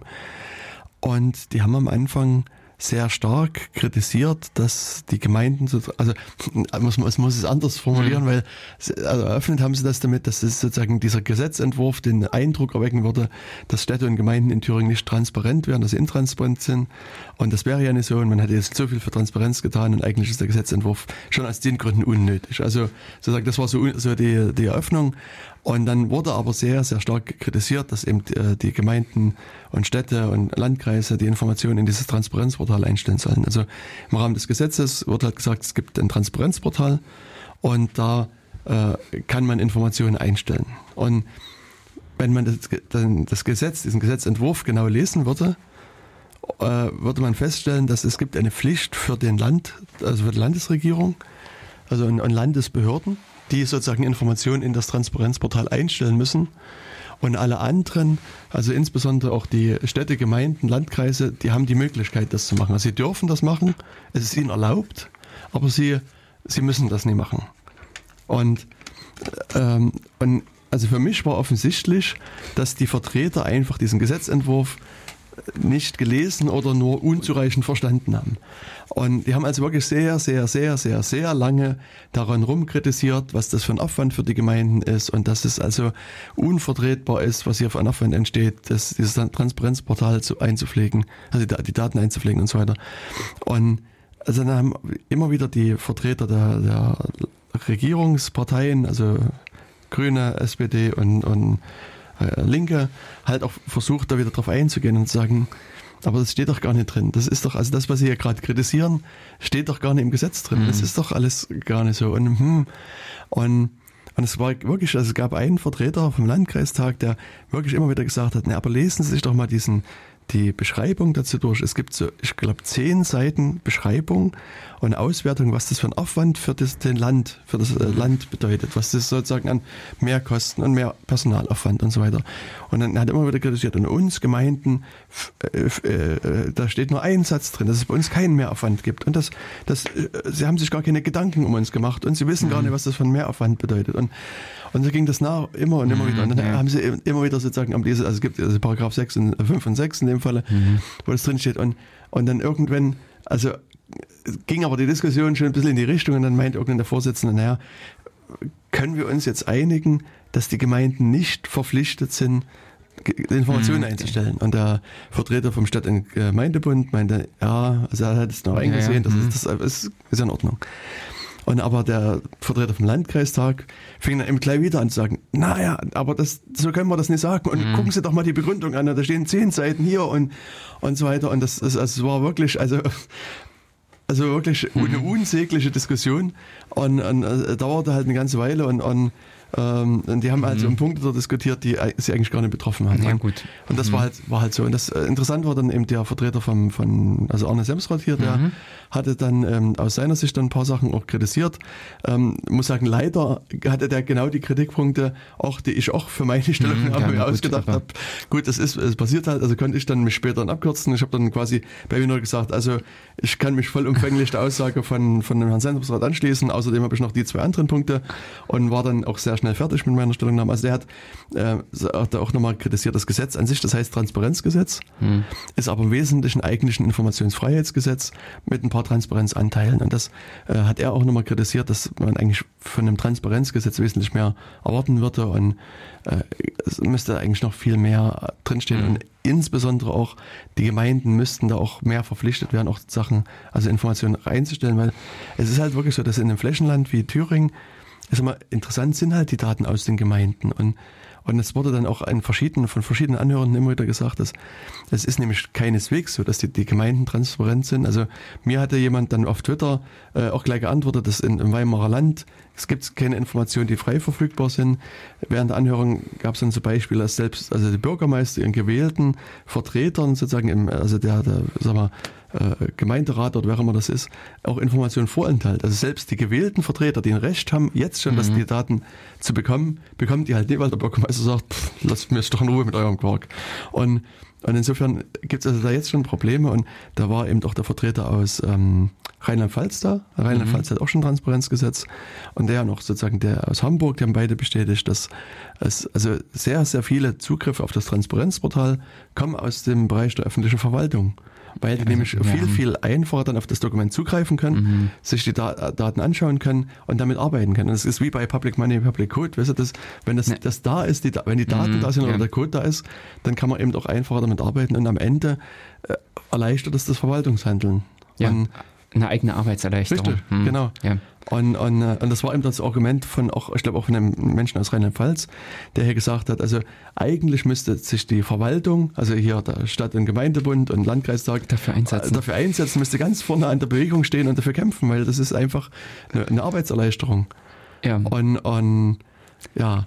Aber das ist, glaube ich, eben so ein Ding im Kopf, äh, dass hm. diese Leute damit äh, andere Dinge, äh, also ja, anderes verbinden, als es tatsächlich ist. Also es geht nicht um diese sachliches, äh, also es befindet sich die Diskussion nicht auf der sachlichen Ebene, hm. sondern es hängen, glaube ich, da einfach Emotionen dran. Genau. Äh, in diese Richtung Hilfe, ich verliere ähm, Einflussbereich, Hilfe, was passiert dann mit dem, was ich getan habe. Hm und ähnliches. Also da ist, glaube ich, eher händchenhaltend und ähm, ja, beschwichtigen notwendig, als hier irgendwelche sachlichen, technischen Arbeiten. Genau. Mhm. Das war interessant, der wurde auch gelivestreamt, die ganze mhm. Anhörung, also das fand ich auch sehr schön.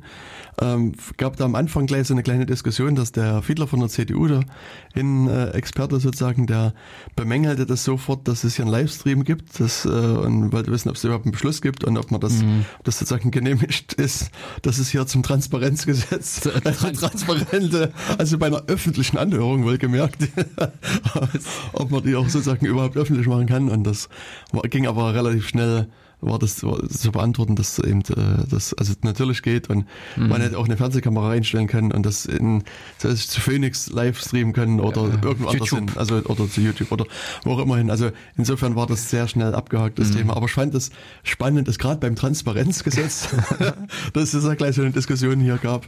Und ja, also insgesamt, also wie gesagt, es gab verschiedene Leute, die hier angehört wurden, auch ein Verein, der irgendwas mit Informationsfreiheit hieß. Muss sagen, fand ich sehr interessant. Da war also der Anzuhörende, hm also mein Gefühl war, dass er den ganzen Tag nichts anderes macht, außer sozusagen äh, Informationsfreiheit und Transparenz. Mhm. Und er hat eine sehr detaillierte, sehr gute Stellungnahme abgegeben, also zu einzelnen Punkten des Gesetzes, wie das im Vergleich zu anderen Bundesländern ist, auch im Vergleich zu europäischen oder weltweiten Ländern und was es für Auswirkungen hat. Also seine Stellungnahme fand ich unglaublich wertvoll. Also das war wirklich eines der besten Stellungnahmen, die mhm. damit abgegeben wurde. Mhm. Und ja, der Thüringer Landesdatenschutzbeauftragte war da mit dabei, der hat auch, also der ist halt sagen, das Gesetz durchgegangen, hat gesagt, hier, Paragraph 1, Satz 1, äh, muss das und das vielleicht geändert werden. Also der ist sozusagen einfach formal mhm. durchgegangen, hat jetzt sozusagen keine, keinen Ausblick gegeben, aber auch so hatte der sehr viele interessante Ideen, wie man das Gesetz verbessern kann. Und das, also kann, da würde ich mich nur anschließen, auch bei ihm, dass, also seine Ideen fand ich alle sehr, sehr sinnvoll. Mhm.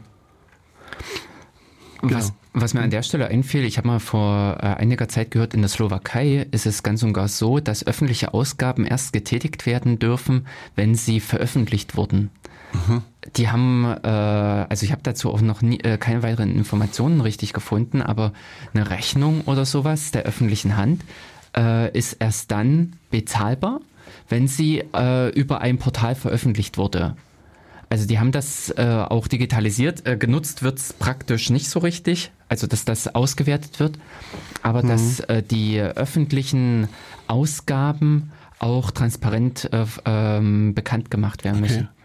Und also bei Slowakei, muss ich sagen, fällt mir sofort der Name Jan Kuciak ein, der ja auch sozusagen mit diesem äh, mhm, genau. Transparenzinformationen versucht hat zu arbeiten und mhm also der, man, ich weiß, ich weiß gar nicht, man weiß, wer ihn umgebracht hat, aber sagen wir mal, es gibt zumindest einige ernsthafte Anzeichen, dass das auch sozusagen von staatlicher Seite oder von, sagen wir, aus äh, dem weiteren mhm. Umkreis da passiert ist. Also der hat halt auch versucht, über diese Transparenzseiten da Informationen zu bekommen. Mhm. Auch, ich meine zur Korruption, aber das müsste man nochmal nachlesen mhm, ja. und, und war wohl auch davor irgendwie ein paar Sachen da aufzudecken mhm. und ist dann, ich glaube, erschossen worden, er und seine ja, Freundin. Freundin, mhm. genau.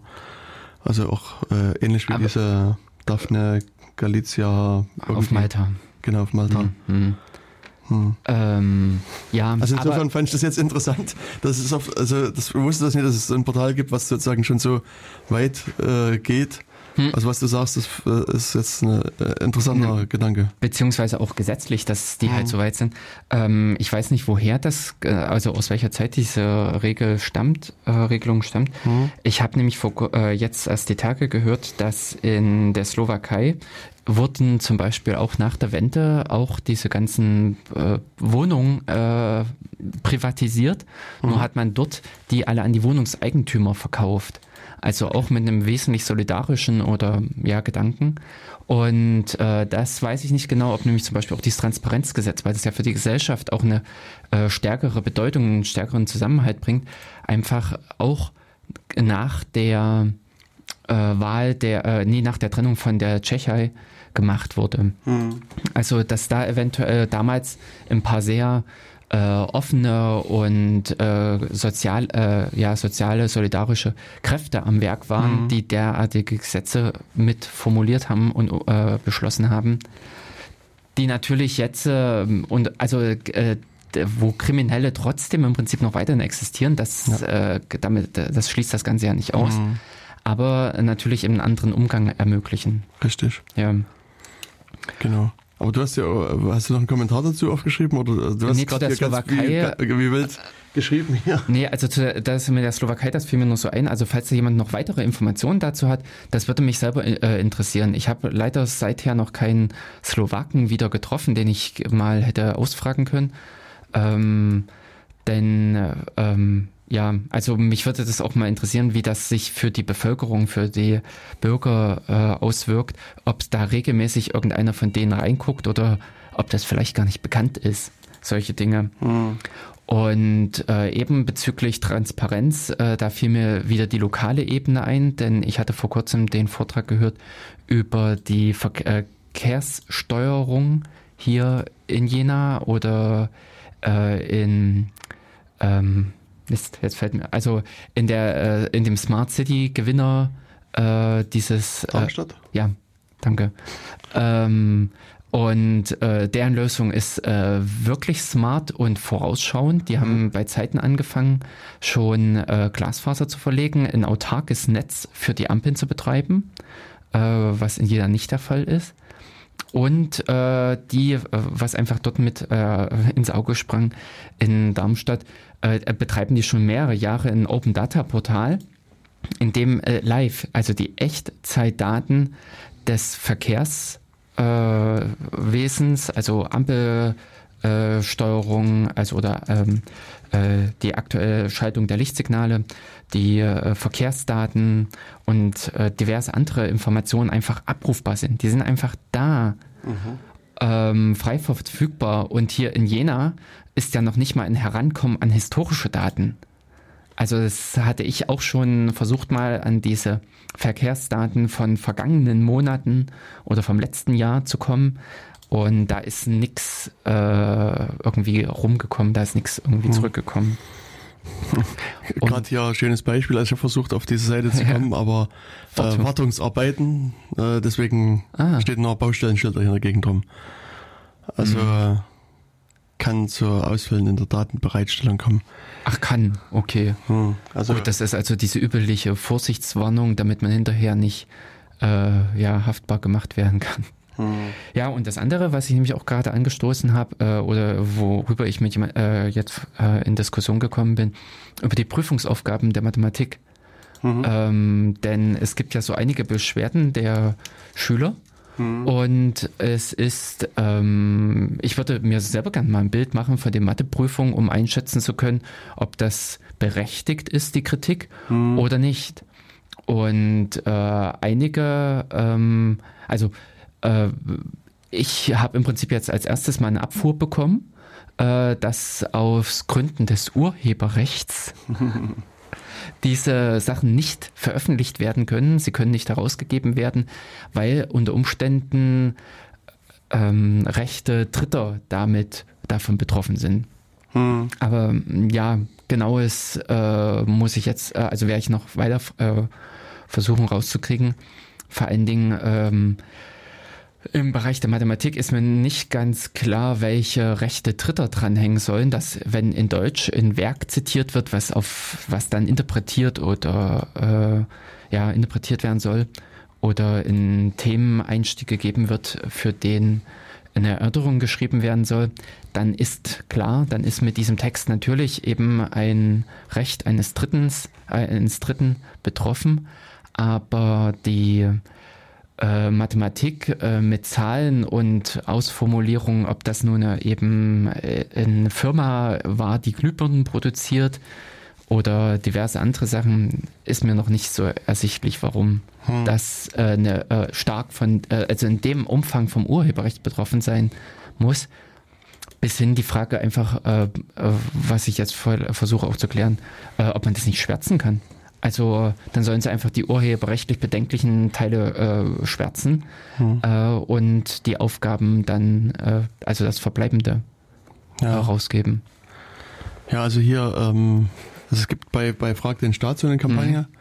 Mhm. Und ähm, ja, also da ist quasi hier auch der Hinweis, dass man die Dokumente direkt bei der Schule abfragen kann, aber eben, dass sie vom Gesetz, vom äh, vermutlich auch Informationsfreiheitsgesetz eben entsprechend ausgenommen worden sind. Und, aber hier bei den anderen Bundesländern, also wenn du hier äh, guckst, Bayern ist sozusagen relativ umfangreich da, von 2010 bis 18 Mathematik.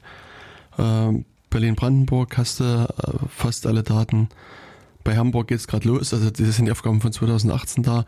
Und so gibt es hier verschiedene mhm. Bundesländer, wo es äh, schon auch also Mathematikaufgaben gibt, beziehungsweise angefragt sind. Und ich meine, es ist natürlich so, wenn es neben Gesetz steht, weißt du, dann werden sich alle weigern und sagen, pff, kriegst du nicht. Deswegen wäre es auch sinnvoll, das Gesetz eben entsprechend so anzupassen, dass zumindest die alten dann auch äh, veröffentlicht werden. Und ich sehe jetzt auch nicht, dass irgendwas dagegen spricht, die generell in so ein Transparenzportal, wenn man jetzt dran denkt, äh, die hochzuladen und dann sind sie einfach da. Richtig. Also vor allen Dingen eben bei diesen Prüfungsaufgaben, hm. ähm, dass da an dieser Stelle, es ist jetzt nicht irgendwie die große geistige Schöpfung im Sinne von 50 Seiten Buch oder sowas, sondern das sind Aufgaben, die Schüler in 300 Minuten oder sowas erledigen hm. müssen. Und da kann, äh, das kann nicht so umfänglich sein. Noch dazu ist das nämlich auch wieder so ein Beispiel in diesem Gedanken Public Money, Public Code. Mhm. Der Staat beauftragt jemanden, die Aufgaben zu erstellen. Mhm. Warum wird in diesen Auftrag nicht reingeschrieben, dass das veröffentlichbar sein muss? Genau. Also dass derjenige, der äh, nicht sein muss, sondern dass es veröffentlicht wird. Also das war nämlich auch sozusagen bei der Anhörung zum Transparenzgesetz so ein mhm. Punkt, dass natürlich immer das Urhebergesetz so ein Hebel ist, wo man sagt, okay, äh, ich habe hier urheberrechtliche Ansprüche genau. auf irgendetwas und deswegen kann es nicht veröffentlicht werden. Und da war eben auch sozusagen der Kommentar aus Hamburg, dass dort das quasi schon vertraglich vorher ausgeschlossen wird. Also wenn man ja. sozusagen mit dem Staat einen Vertrag eingeht, Geht. Steht in dem Vertrag halt drin, dass über diese Leistung können keine urheberrechtlichen Ansprüche äh, geltend gemacht werden. Oder also wie die genaue Formulierung ist, weiß ich nicht, aber es wurde halt mhm. halt gesagt, dass eben vertraglich das Urheberrecht eben ausgeschlossen wird und klar gesagt wird, dass diese Sachen eben dann veröffentlicht werden. Und dann äh, versucht man das auszuhebeln, dass es eben so eine äh, so eine Möglichkeit gibt, dass man sagt, ja, wegen genau. Urheberrecht kann man das nicht veröffentlichen. Genau, dass das von vornherein klar gemacht wird. Mhm. Ähm, das, was mir, ähm, mein Eindruck ist jetzt gerade hier äh, bezüglich dieser Prüfungsaufgaben, dass man sich darauf beruft, man kann die Aufgaben nicht veröffentlichen, weil man die Rechte von anderen nicht hat. Also eben wie in den Matheaufgaben wurden ähm, weiß ich nicht, eben Werke, äh, also Teile von äh, einem literarischen Werk zitiert hm. oder sowas. Äh, und deswegen hat man diese Veröffentlichungsmöglichkeit nicht. Aber das mhm. ist gerade in der freien Gestaltung der Aufgabe und das muss von Anfang an bedacht werden. Mhm. Genau. Hm. Also insofern, äh, da fände ich, dass eben so ein Transparenzgesetz oder ähm, ja, also Transparenzgesetz genau eben darauf drängt, dass von Anfang an bei den Aufträgen, die der Staat vergibt, entsprechend die ähm, ja, Formulierungen, die Forderungen gestellt werden, dass die Informationen hinterher auch den Bürgern zur Verfügung mhm. gestellt werden können. Mhm. Und sei es selbst nur auf Anfrage. Denn wie hier oder siehe das Glyphosat-Geschichte, also das hm. wäre im Prinzip. Äh, Hast du das beantragt? Ja, ich habe es bekommen. Ja, ich habe es auch bekommen. ich habe es auch gelesen ja. und ähm, es ist Fach, also es ist sehr Fachchinesisch. Ja, Fachchinesisch. Genau. Ja, ich habe es halt auch überflogen, genau, also ich habe es auch bekommen und dachte, okay, erstmal knicken, lochen, lochen abheften und, und dann nochmal drüber nachdenken, weil das ist, genau, was du sagst, also das ist eben, also wie viele Sachen, ich meine, es ist nicht unmittelbar verständlich und da steht nicht drin, dick, fett, Glyphosat ist krebserregend und, aber das müssen wir geheim, verheimlichen, weil, und so weiter, sondern es, es ist wirklich eine längere Ausführung und, und hm. da muss man sich halt ein bisschen damit auch, auch beschäftigen. Also es ist hm. ähnlich, ähm, wie diese Kontrollberichte. Also es gibt ja auch von Frag den Staat dieses ähm, Top Secret Programm, mhm.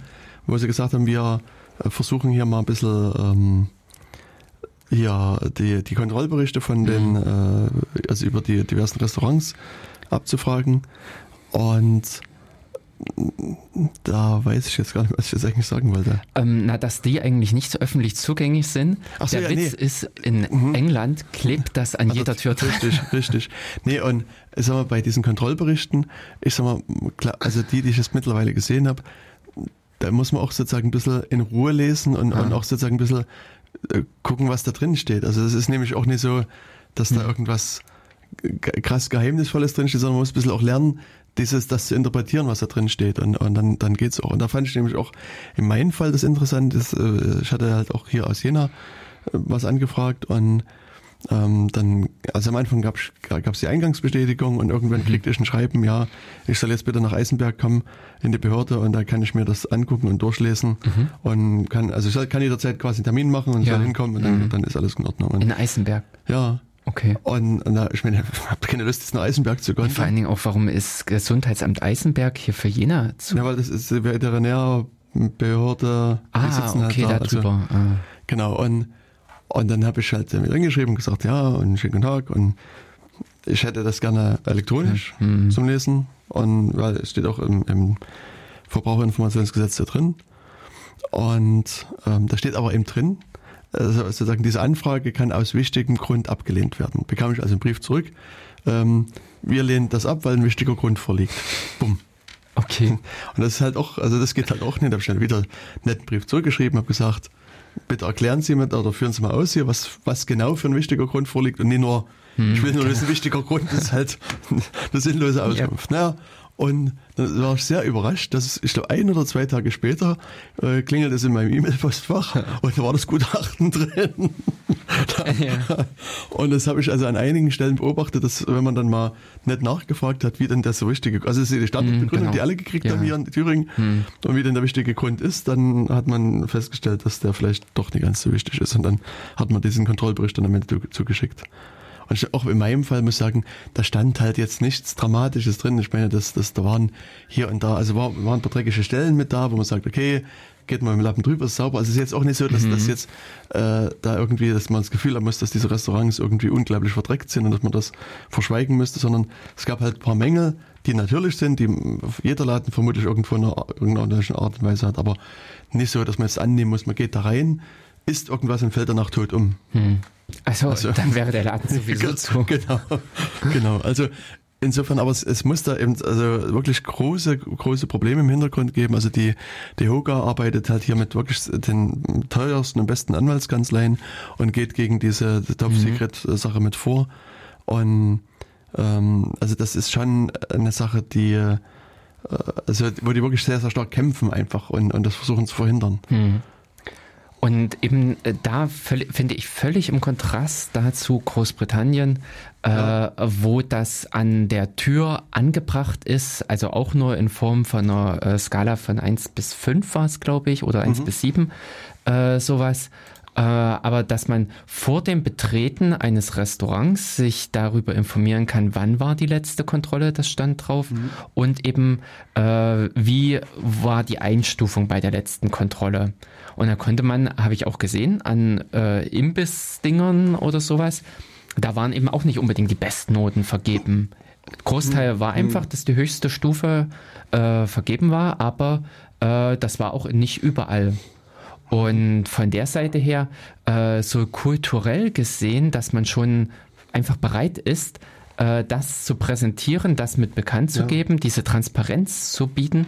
Hm. Und hier in Deutschland sitzt man da und selbst auf Anfrage. Also das ist ja auch das, man stellt die Frage und kriegt dann nochmal eine von Latz. Genau. Hm. Also da ist, glaube ich, kulturell von der ganzen Einstellung her äh, in Deutschland noch ein bisschen was, was sich entwickeln kann. Richtig.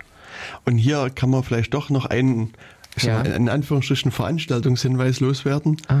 Nämlich bei dieser äh, Top Secret äh, Geschichte gibt es am 22. Mai, also das ist jetzt von Ausstrahlung der Sendung in einer Woche, äh, bei einer Bundespressekonferenz, eine Pressekonferenz, mhm. wo eben äh, Fragt den Staat und Foodwatch quasi auf die vorläufigen Ergebnisse der Aktion eingehen und versuche ein bisschen zu erzählen, wie viele Anträge eingestellt worden sind, wo es Probleme gab und wie, welche Probleme es gab und auch was für Mängel sie halt auch ähm, entsprechend mit festgestellt haben bei den äh, verschiedenen mhm. Betrieben.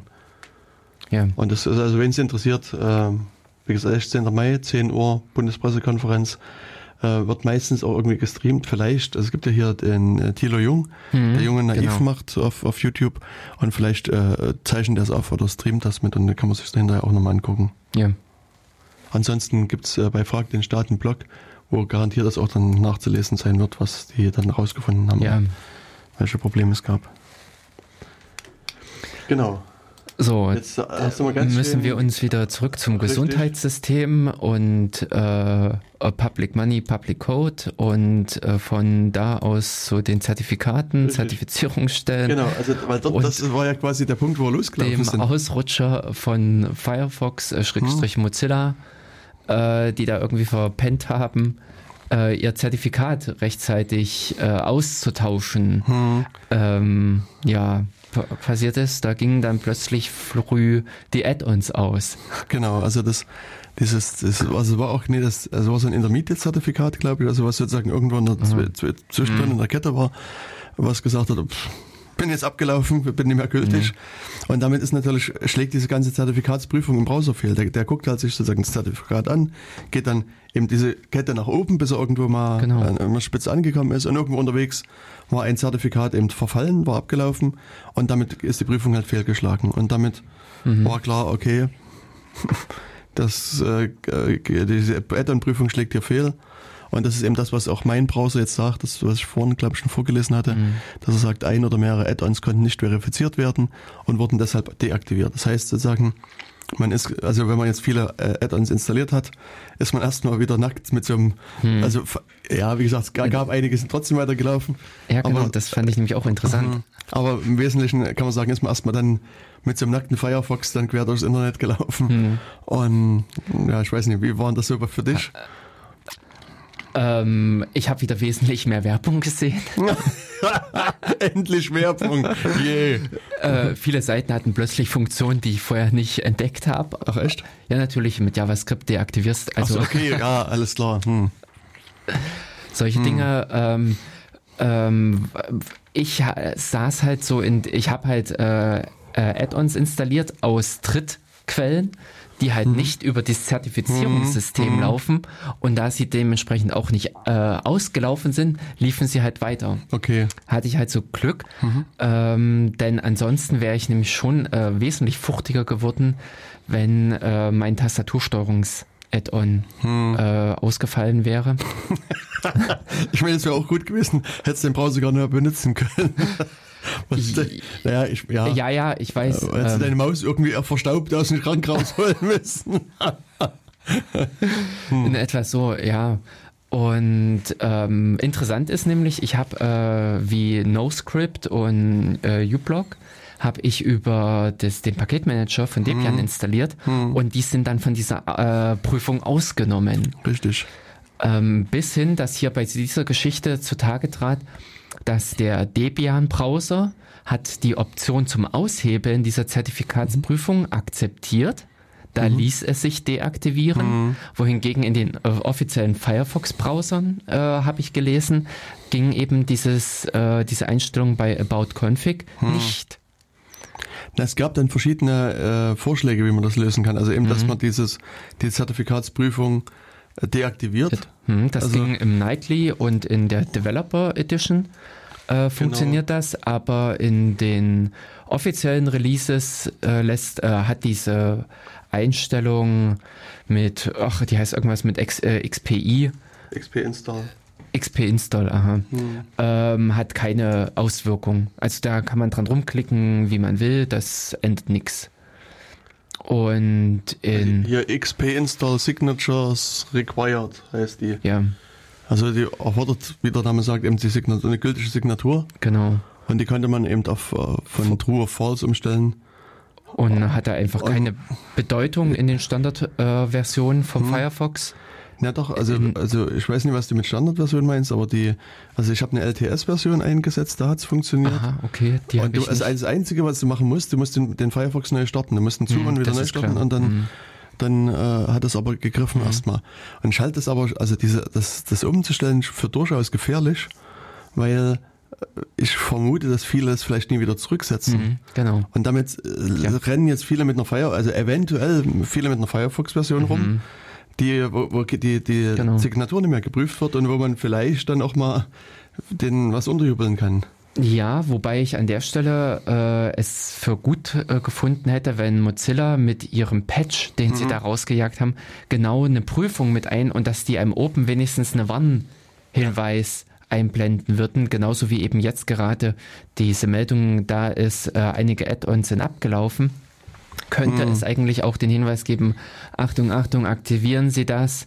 Äh, dieses ganze Problem ist mittlerweile behoben. Richtig, genau. Bis dahin, dass da oben auch der kleine Knopf reinkommen könnte, mhm. äh, Reset, also zurücksetzen. Genau. Und äh, dann ist das für viele noch leichter mhm. erledigt. Äh, sprich, die Bereitschaft, das zu tun, ist noch mhm. leichter äh, ja. gegeben. Na, bei mir, also eine Sache, die es, es betraf, war halt JavaScript natürlich durch NoScript und so weiter. Mhm. Und und dann, äh, es gibt halt hier auch so eine Option, die heißt JavaScript Enabled. Und die mhm. habe ich dann einfach falsch gesetzt. Ja, also einfach okay. das komplett ausgeschalten, was mhm. natürlich, sagen wir mal, das Browsen an einigen Stellen ein bisschen unangenehm macht, aber es, also ich meine mich zu erinnern, dass es zum Wochenende war, mhm, wo genau. ich, also ich persönlich jetzt eh den ganzen Tag mhm. brause und so weiter, also und das Gute ist, dass auf meinen Rechnern irgendwie noch ein oder zwei andere Browser mit installiert sind, auf die ich dann halt zurückgreifen kann. Also ich bin dann halt irgendwie zu Chromium hm. gewechselt oder zu irgendwie W3M oder was halt gerade ja. noch verfügbar war und was gepasst hat. Und insofern, ich, ich habe also an ein oder zwei Browsern oder Browsern-Profilen das XP-Install auch mal umgestellt, um mal zu gucken, mhm. was da passiert.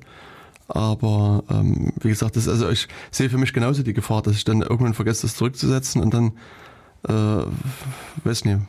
Also da kann äh, mit einem Crep äh, mhm. im Home Directory äh, Mozilla Firefox dann in mhm. Stern und ja. dann heißt äh, pref. Prefs.js oder prefs.js äh, mhm. Äh, und da mit dem Grep einfach, fluff, da hat man ja. alle Profile abgegrast und mhm. sieht gleich, wo es leuchtet. Ja. Das Problem ist, man muss es dann machen. Also muss dran. Also mein Problem bei sowas ist halt immer, dass also ich, ich sitze halt nicht permanent am Rechner. Weißt du? Ich denke dann mhm. irgendwann dran, wenn ich irgendwie im Auto sitze oder durch die Gegend laufe oder irgendwas ja. mache und denke, okay, vielleicht schreibe ich mir noch auf irgendeinen Zettel okay. auf und mhm. dann dann ja, steht's ja. da mhm. erstmal wieder wochenlang und bis ich dann irgendwann mal dazu komme, das auch umzusetzen. Mhm. Deswegen war mir es sicherer für die ganzen normalen Profile einfach das einfach in Ruhe zu lassen und sagen, okay, ich gehe in die frische Luft und lass mich voll regnen und nieseln und, und äh, mhm. setze die Option hier um. Ja, okay. Ähm, also bei mir war es dann auch das Problem, dass ich mhm. äh, das Riot, also mhm. äh, äh, tot mhm. ähm, gewesen wäre, mhm. in dem Sinne, wenn ich JavaScript komplett äh, abgeschaltet okay. hätte. Mhm. Und da, das ist so ein bisschen mit der Alltagskommunikation. Also mhm. abgesehen mhm. davon, dass ich noch die App auf dem Handy habe. Ja. ja, genau. Genau. Genau. Und äh, dann kam ja aber die zweite Lösung auf, äh, so ein JavaScript-Schnipsel, mhm. äh, mit Hilfe dessen man die äh, Add-ons einfach wieder aktivieren konnte. Sprich, das, was da kaputt gemacht wurde, mhm. einfach rückgängig machen konnte. Aber das hielt nur 24 Stunden, mhm. bis wieder die Prüfung zugeschlagen hat. Und dann äh, genau. musste man wieder den Schnipsel ausführen. Ähm, und mittlerweile hat einfach äh, der Firefox, also hat Mozilla da äh, ein Patch ja rausgegeben. Mhm. Äh, anfangs wurde das ja über dieses Programm verteilt, mhm. äh, über dem... Diese äh, Telemetriedaten, also diese... Ähm, genau. Fällt sich gerade der Name ein. Ja, also es gibt mhm. so ein Pro äh, Programm von Mozilla, an dem man auch teilnehmen kann. Ja. Und es werden dann immer wieder Tests, äh, so äh, verschiedene Untersuchungen äh, mit installiert in dem eigenen Browser. Und genau um diese zu installieren, zu aktivieren oder deaktivieren, muss ähm, irgendwie an dem Browser was verändert werden. Und das hatte ich auch bei mir gehabt, äh, dass ich das äh, aktiviert habe, um eben diesen Patch zu bekommen. Und ich weiß nicht, was sie da so richtig gemacht haben. Auf alle Fälle fing bei mir dann App Ammo an zu leuchten. Also äh, sie haben auf alle Fälle nicht den regulären Patchweg gewählt hm. für diese Geschichte, sondern haben irgendwas anderes gemacht. Denn äh, die Zugriffe, die sie da versucht haben, waren äh, nicht die üblichen. Hm. Das ist mir da einfach nur aufgefallen. Ähm, und ich hatte da auch ein bisschen dran rumzubasteln, äh, weil App Armor hat das nämlich wieder weggefangen, woraufhin der Firefox krachte. naja, äh, das war auch ein schönes Spiel. Hm, aber hast dann doch zum Laufen gekriegt irgendwie. Äh, genau, äh, mhm. beziehungsweise ich habe dann, äh, ich habe sowieso äh, vorwiegend den Nightly mit im Einsatz und die Developer Edition, wo dieses, äh, wo diese Config-Eintrag als About Config funktioniert hat und auch äh, Nightly kommen zweimal am Tag neue Versionen raus. Okay. Also da bist du relativ schnell versorgt. Mhm, okay. Ja. Ja. Und deswegen habe ich das jetzt auch hier mal gemacht. Ich habe den Browser jetzt mal neu gestartet, weil der hat jetzt, also er hat jetzt im Hintergrund auch mhm. schon sich aktualisiert. Und ähm, ja, jetzt kann man wieder auf einem sicheren Weg quasi ins Internet gehen mit aktivierten Plugins und so weiter. Genau. Ja, genau. Es war viel Spaß. Also das, äh und ich äh, muss auch ganz ehrlich sagen, da hat äh, Mozilla sich, glaube ich, auch nochmal so einen echten Knacks weggeholt hm. vom Ruf her. Hm. Weil es ja ähm, für mich persönlich erst mit der Version äh, 56 oder 57 die äh, Geschichte, den Bruch mit den Add-ons gab. Ach so, ja, stimmt. Hm. Wo man im Prinzip auch äh, schon mal diesen, äh, diese Schwierigkeiten hatte, auf viele Add-ons hm. und viele schöne Add-ons verzichten zu genau. müssen. Ähm, weshalb ich auch selber noch einen alten Firefox äh, zum Teil in Benutzung habe, mhm. äh, um noch ein altes Add-on nutzen zu können. Und äh, das äh, fand ich schlug halt in dieselbe Kerbe und da, ja, also ähm, so ein bisschen äh, hat für mich jetzt im Mozilla diesen Touch bekommen von äh, wenig Achtung der Add-ons. Hm. Obwohl das eigentlich die Stärke der, äh, von Mozilla ist. Richtig. Na, auch generell. Also ich finde, dass also Mozilla auch so ein bisschen die Achtung gegenüber dem Nutzerbasis verliert. Mhm, also ja. wenn man eben das Ganze, was du schon gesagt hast, mit Telemetrie und äh, quasi irgendwelche Auswertungen von Nutzerdaten be betrachtet, muss sagen, das ist also nicht dass die, die Erwartung, die ich von Mozilla halt habe, weißt du, dass ich sozusagen den Installierern erstmal da irgendwelche Daten abgeschnorchelt werden. Und mhm. Insofern ähm, ist das auch so ein Punkt, der mich persönlich so ein bisschen enttäuscht. Mhm. Was ich von Tobi erfahren habe, äh, dass man auch diesen äh, Pocket-Surfer, diesen Austauschsurfer für diesen äh, Firefox-Account äh, selbst betreiben kann. Also mhm. das äh, sehe ich noch als eine interessante Sache an dass man eben, also bisher habe ich das Ganze nicht genutzt, äh, was ja wohl zum Austausch von Lesezeichen im einfachsten mhm. Fall auch zum Austausch der Tabs und äh, Add-ons, äh, Login-Daten mitgenutzt, also genutzt werden kann dass dieser Dienst äh, wieder so zentral äh, bei der großen Organisation liegt, das gefällt mir eigentlich nicht. Deshalb habe ich das bisher nicht genutzt. Wenn das aber selbst eingerichtet werden, also selbst betrieben werden kann oder in dem Sinne von anderen kleineren Gruppen, dann würde ich auch eher darauf zugreifen. Mhm. Das ist so ein bisschen wieder, können wir da den Bogen zurückschlagen zum Anfang der Sendung mit diesen Verteilten. Also das ist nicht eine Geschichte, ähm, von Open Source oder nicht, sondern es geht äh, viel mehr darum, dass äh, die Daten äh, verteilt werden. Also dass in dem Sinne nicht der eine Klumpen im mhm. Internet existiert, wie hier eben für diese Firefox-Accounts bei Mozilla, mhm. sondern dass es am besten eine ganze Landschaft von solchen äh, Anbietern gibt, mhm. bei denen man seine Daten aufbewahren kann. Ja. Das analog dieses Ding, äh, die E-Mail-Adresse nicht bei Gmail, weil äh, das einfach der große Klumpen im Internet ist, hm. die auch echt dieses Spiel dominieren. Und dominieren meine ich jetzt auch wirklich im Sinne von die anderen ärgern, was ich gerade mit äh, Microsoft erlebe, äh, weil live.com oder sowas, also was mit deren hm. E-Mail-Ding ist, will von mir keine E-Mails annehmen, aus was für Gründen auch mhm. immer Fehler so und so. Mhm. Ähm, und das ist einfach eine, da, da, hat man keine Chance. Die, die sind überhaupt nicht darauf angewiesen, mhm. äh, sich an Protokolle zu halten ja. und ähnliches. Und deswegen ist so diese Zentralisierung im Netz äh, ein absolutes Problem. Hm. Und also haben die, ähm, gibt es irgendwie eine Meldung, warum die das nicht annehmen wollen, die nee, Mails? Ähm, die verweisen dann, äh, also in der, in der mhm. Rückmeldung im SMTP-Dialog mhm. kommt halt nur eine äh, URL und da war ich dort. Ich habe mich auch schon versucht, äh, freischalten zu lassen. Da kann man seine IP-Adresse mhm. freischalten lassen und sonstige Sachen. Ich habe an die geschrieben, natürlich auch immer wieder. Äh, das ist eine große Mülltonne. ja, richtig, wollte ich gerade sagen. Äh, die äh, direkte Weiterleitung an Dev0 wäre energiearmer gewesen. Hm. Ähm, ja, also äh, da, ich sehe da auch jetzt keine Hoffnung mehr, äh, mhm. also habe da keine Hoffnung mehr, weil ich äh, habe daraufhin dieses DKIM und sonst äh, Kram bei mir eingerichtet, hat nichts verbessert. Okay. Hm.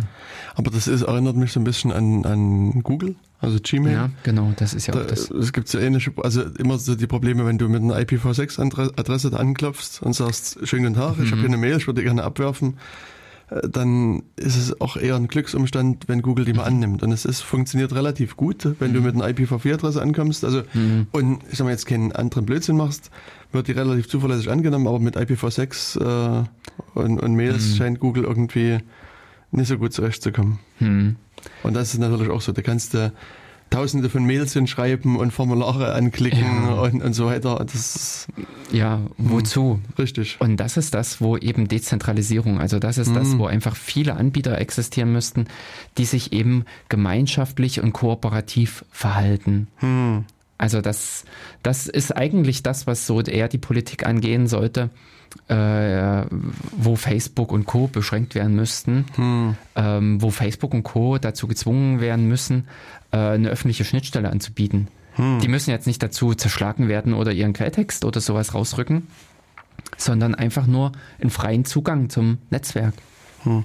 Wobei es eigentlich auch ein netter Gedanke ist, Facebook zu zerschlagen. Also ich meine, die Forderung gibt es ja. Mhm. Und Finde ich persönlich schwierig. Ich meine, es ist ja, es gibt ja diese Entscheidung vom Kartellamt, also Anfang des Jahres, die gesagt haben, mhm. Facebook hat eine marktbeherrschende Stellung. Genau. Und, äh, und nicht nur das, sondern also auch im Fall von Google in, anderem Zusammenhang nutzen sie die auch aus. Und, mhm. und ich meine, jetzt kann man sich sozusagen die Beispiele aus der Vergangenheit anschauen mit äh, Zerschlagung von Firmen und, und dann mal überlegen, ob es gut funktioniert hat. Aber es ist erstmal ein interessanter Gedanke, der jetzt mhm. Tisch kommt. Also ja, es ist ein Gedanke. Ich sehe da die Schwierigkeit drin, es ist ein Unternehmen außerhalb unseres Rechtsbereichs. Mhm. Also das eine Beispiel, was mir bei Zerschlagung einfach äh, einfällt, ist AT&T. Und mhm. da hat einfach der amerikanische Staat ein amerikanisches Unternehmen zerschlagen. Mhm. Das ist, äh, fände ich jetzt so, wenn äh, ich sag mal, der deutsche Staat rangeht, dann das deutsche Kartellamt und äh, da ein Rechtskonstrukt in den USA verändern will, ja, ähm, ich meine, es ist ja schon so, dass diese Diskussion auch in den USA existiert. Es ist ja jetzt nicht so, dass gut, es eine, eine europäische Diskussion ist, mhm. sondern diese Forderung gibt es auch von amerikanischen Politikern. Gut, wenn die das entscheiden, und, dann ja. Und genau. Also man kann ja. das ja zumindest mal anregen, den Gedanken über den Teich senden und die dann vielleicht finden sie es eine gute Idee und, und fangen das dann an. Mhm. Ich meine, hier ist es dann am Ende ja so, dass es äh, diese diversen Kartellstrafen gab, was mhm. man schon bei Microsoft damals gesehen hat. Mhm. Und ich sag mal, wo ja das Kartellamt vielleicht auch eine ähnliche Kerbe schlägt, aber da äh, meines Wissens hat Google ja in, äh, in Facebook quasi eine Beschwerde oder eine, eine ja, Klage da eingereicht und bei na, Widerspruch haben die einfach ja, eingereicht gegen genau. das. Genau. Und auf mhm. jeden Fall wird das jetzt vom Gericht einfach verhandelt und mhm. Danach wird es halt eine Entscheidung geben. Genau. Und das kann aber noch das eine oder andere Jahr dauern. Ja, in drei, vier Jahren oder so. Richtig, genau. Hm, aber ich sehe auch in dieser Geschichte, dass äh, Google ja schon selbst angefangen hat, sich zu, zu zerschlagen, mhm. geschickterweise. Äh, sprich, diesen Alphabet-Überbau äh, geschaffen mhm. hat und da diverse Google-Unternehmen drunter hängen hat. Und ich äh, vermute auch schon eben, dass die äh, diesen Schritt der Zerschlagung damit vorkommen wollten, um eine juristische Aufteilung zu schaffen. Aber die Untereinanderverflechtung ist ja weiterhin gegeben. Deswegen, ob dieses äh, Unternehmen so leicht auch zu zerschlagen ist, ähm, frage ich mich. Hm. Also ich fände äh, den schlimmeren, also jetzt in Bezug auf Facebook, fände ich den schlimmeren Angriff, die müssten eine öffentliche Schnittstelle einrichten, die äh, allen anderen den Zugang zum Netzwerk ermöglicht. Mm, aber was, also, was wäre denn da genau, was würde da genau dahinter stehen? Also was, Na, ich möchte mit meinem Matrix-Account zum Beispiel äh, mhm. ganz regulär äh, auch an Facebook rankommen können. Mhm. Eine stabile, zugelassene Schnittstelle, über die ich in dem Sinne kommunizieren kann. Das, was früher, früher hatten sie ja auch XMPP, mhm. was mhm. so irgendwie mal dann Hänger hatte und dann den Dauer. Dauerausfall. Ja, ich meine, es ist wie bei Google auch. Google ging auch am Anfang damit und dann, mhm. also Google hat zumindest offiziell gesagt, dass sie das abschalten oder dass sie das mhm. Protokoll ändern, was dann irgendwie nicht mehr XMPP kompatibel war. Und bei Facebook ging es dann irgendwie nicht mehr. Mhm, genau. Und wenn Sie wenigstens Ihre intern verwendete äh, Sprache, äh, also aus, Ihr intern verwendetes mhm. Austauschformat, die Schnittstelle frei, äh, also äh, zur Verfügung stellen. Mhm. So, damit man an diesem Netzwerk teilnehmen kann. Mhm. Und das würde aber, glaube ich, auch in, äh, deutliche Auswirkungen mit haben, dass auch viele eben daraufhin abwandern und sich mit an äh, andere Netzwerke dranhängen. Glaube ich aber nicht. Nicht? Okay. Also sozusagen die, die Theorie, mhm. die es äh, sozusagen in verschiedenen äh, Varianten gibt, ist, dass mhm. sozusagen, also so wenn du sozusagen einen, einen, einen großen Akteur und einen kleinen Akteur mhm. miteinander genau. verbindest, genau. ohne irgendwelche anderen Faktoren, mhm. profitiert immer der große Akteur. Also sozusagen, der wird dafür sorgen, dass der kleine Akteur dann irgendwann, ich meine, jetzt daran aufgeht, geht jetzt bei dem Protokoll wie, wie Matrix vielleicht nicht, aber ähm, also am Ende wird, also ich kann zwar jetzt auch nicht mhm. begründen, was, wie das genau aussehen könnte, aber mit hoher Wahrscheinlichkeit eben auch Facebook davon profitieren. Und ähm, also es ist ja auch so, dass, dass also mittlerweile Facebook sich ja für Datenschutz einsetzt, wo man sagt, mhm, das ja. klingt ja komisch, aber ja.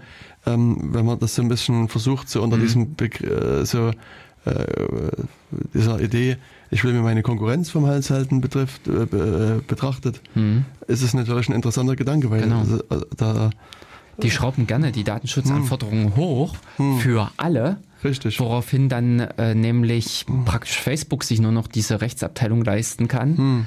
um äh, derartige Anfragen und Verfahren zu bearbeiten. Genau. Und äh, jeder Kleine einfach abwinkt und sagt, hm.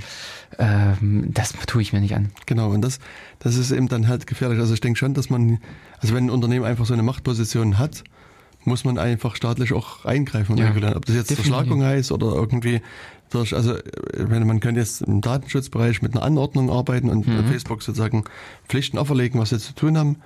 Und äh, da gibt es halt verschiedene Spielarten und, und da mhm. kann man halt sozusagen hier auch schon was machen. Und ich glaube, also gerade so eine Anordnung tut vielleicht mehr weh, wie einfach so nur zu sagen, macht man die Schnittstellen offen, sondern da muss eben sozusagen an dieser Anordnung noch, also macht man mhm. offene Schnittstellen vielleicht noch einiges mehr mit hinten dranhängen. Mhm. Und wo es dann sozusagen vielleicht also wirklich wehtut, beziehungsweise wo es für alle anderen auch einen, einen breiten Nutzen mitgibt. Mhm. Also als Vergleich sehe ich da auch immer noch diese Geschichte mit äh, Microsoft äh, Anfang der 2000er Jahre, mhm. als die EU gesagt hat, so und jetzt äh, legt dieses SMB-Protokoll offen, mhm. äh, so dass auch Dritte das äh, implementieren können und darauf zugreifen können woraufhin ja Samba einen ordentlichen Aufwind mhm. erfahren hat und äh, heute ist es ja auch so, dass eine NAS oder sowas, da läuft kein Windows intern mhm. drauf, was nativ äh, SMB spricht oder eben CIFS, sondern äh, da läuft Linux. in der Regel ja in Linux mit einem Samba. Richtig. Und äh, insofern äh, unter Umständen diese Schnitt, diese offene Schnittstelle bei äh, Facebook oder ich würde mal sagen bei pauschal allen äh, Plattformen, die eine äh, Mitgliederanzahl größer 10 Millionen haben, hm. dass äh, da über eine gewisse Zeit hin äh, so ein Effekt der Verteilung eintreten würde. Hm. Ich glaube, es wäre, also an Zerschlagung finde ich auch, dass das so ein äh, sehr disruptiver Prozess mhm. ist, dass das so ein, so ein knallhart Ding ich weiß nicht genau, mhm. wie lange sich diese AT&T-Zerschlagung damals hingezogen hat in den USA. Gut, ich meine, das bei, genau weiß ich auch nicht, aber was nach meiner Erinnerung mhm. ging das sehr schnell, weil das, wo mhm. es diese sogenannten Babybells gab, also mhm. nicht die, die Käse, sondern so eben die, also ich glaube fünf, also wenn, also wie gesagt, das ist frei nach meiner Erinnerung, äh, kann ich auch täuschen, aber ich glaube, es gab fünf kleinere Telekommunikationsgesellschaften, die aus der AT&T hervorgegangen sind, die dann eben einfach den Markt dann übernommen haben. Also ich, also hm. vermutlich war der schon schmerzhafter, als es jetzt also nach meiner, also äh, sozusagen nach dem hm. wenigen, was ich weiß, ja. äh, da ist wirklich war. Aber so, ich kann mich nicht erinnern, dass in den Berichten, die ich kenne, da viel von, von Schmerzen zu lesen war, sondern es klang eher nach einem relativ einfachen Prozess, wobei ich natürlich schon glaube, dass der schmerzhafter gewesen ist, als man jetzt hm. heute intern das gelesen, ja. lesen kann. Und ähm, also mir fehlt so ein bisschen die Vorstellung, wo man bei Facebook ernsthaft den Schnitt machen will. Also das ist halt so insgesamt ein fetter Klumpen. Mhm. Äh, man könnte die Marketing- und Werbekram vielleicht rausschneiden und als ein eigenständiges Unternehmen betrachten. Ähm, ja, also es ist ja äh, so, dass man äh, Facebook nicht territorial zerschneiden kann. Es ist ja nicht so, dass da irgendwie Infrastruktur im Spiel ist, und man sagen kann, im Osten ist jetzt der, im Westen der, im Norden und Süden ma äh, machen die das. Sondern. Naja, hm. also Facebook hat ja letztes Jahr zur DSGVO äh, Einführung in Anführungsstrichen ja gesagt, also dass genau. sie natürlich die DSGVO ernst nehmen und dass ja. es das Wichtigste aller Zeiten ist, aber sozusagen in dem ganzen äh, Ding gab es dann mal so eine Meldung, dass Facebook versucht, die, die Nutzerdaten, die nicht in Europa mhm, liegen, genau. aus dem Einzugsbereich rauszunehmen. Mhm. Das heißt also, offensichtlich ja. haben die sind schon in der Lage, sozusagen das geografisch so ein bisschen zu, zu äh, separieren und strukturieren. Also, das, also, das dass es absolut doch, nicht geht, glaube ich nicht. Nee, aber, aber, das ändert doch inhaltlich hm. nichts. Das ist doch weiterhin das Netzwerk. Ja, ich denke aber eher, was man eben hier, sozusagen ein Gedanke, der vielleicht eher praktikabel ist, dass man so entlang der Unternehmensgrenzen das zerschneidet. Also sagen, dass man Instagram abschneidet, dass man WhatsApp abschneidet und Facebook ja. abschneidet. Und dann sozusagen ist das schon mal so eine natürliche Dreiteilung, die ja auch mal da war. Mhm, genau. Und ich sag mal, Facebook vielleicht sozusagen bei Werbe also sagen, es gibt mhm, den Social genau. Network Betreiber Facebook ja. mhm. und auch die Werbefirma, die sozusagen äh, Werbung verkauft, die ja sozusagen auch äh, eventuell separiert ist, die dann sozusagen untereinander Verträge machen müssten. Mhm. Wobei ich weiß nicht, wie man das, also ob, ob das jetzt geht oder was. Ich meine, mhm, Facebook ist ja im, äh, im, Kern einfach eine Werbefirma. Das jetzt, äh, es geht ja darum, Werbung anzubieten genau. und, und Ähm, hm. Ich sehe da schon im Prinzip, dass derjenige, der die Infrastruktur betreibt, mhm. äh, eine Firma sein könnte, dass derjenige, der die Software erstellt, Softwareentwicklung, derjenige, der im Prinzip diese Software auf den Surfern betreiben lässt, mhm. äh, laufen lässt und äh, die Vermarktung, Marketing, äh, Akquise, mhm. oh, äh, jetzt so äh, das, dass man da den Schnitt macht. Ich sehe das ein bisschen ähnlich, wie es auch in Deutschland ja passiert ist mit der Zerteilung im Energiebereich. Also, dass die Leitungsnetzbetreiber entkoppelt wurden von den äh, Stromanbietern äh, und auch entkoppelt sind von diesen Großstromanbietern. Also wir haben ja wirklich, äh, wenn man sich damit auseinandersetzt, dann äh, ist dieser kleine Anbieter, den man für sich zu Hause, für seinen Anschluss wählt, nicht äh, der, der irgendwie in, äh, den Strom produziert äh, oder den Strom im Prinzip äh, sich um diese großen Fernleitungen kümmert, hm. Sondern das sind alles unterschiedliche Unternehmen. Und äh, ähnlich, glaube ich, sollte man hier auch schon mal einfach den Infrastrukturanbieter, also diese ganzen Rechentechnik und alles, was Facebook ja betreibt, diese Rechenzentren, äh, trennen von der Softwareentwicklung und dem Softwareanbieter oder den Plattformanbieter. Mhm. Mhm. Ja, aber ich denke, dass also an der Stelle muss sagen, kenne ich mich auch zu wenig mit den Strukturen einfach aus, um da qualifiziert was sagen zu können. Also ich denke, hier müsste man einfach mit ein paar Wirtschaftsfachleuten genau. ja. äh, sich das Unternehmen angucken und dann kann man vielleicht dann auch sinnvollere Vorschläge entwickeln. Und ich weiß gar nicht, ob sowas überhaupt schon auf dem Tisch liegt, weil ich meine, ich kenne verschiedene Forderungen, mhm. die da geäußert werden, wo gesagt wird, man muss Facebook zerschlagen.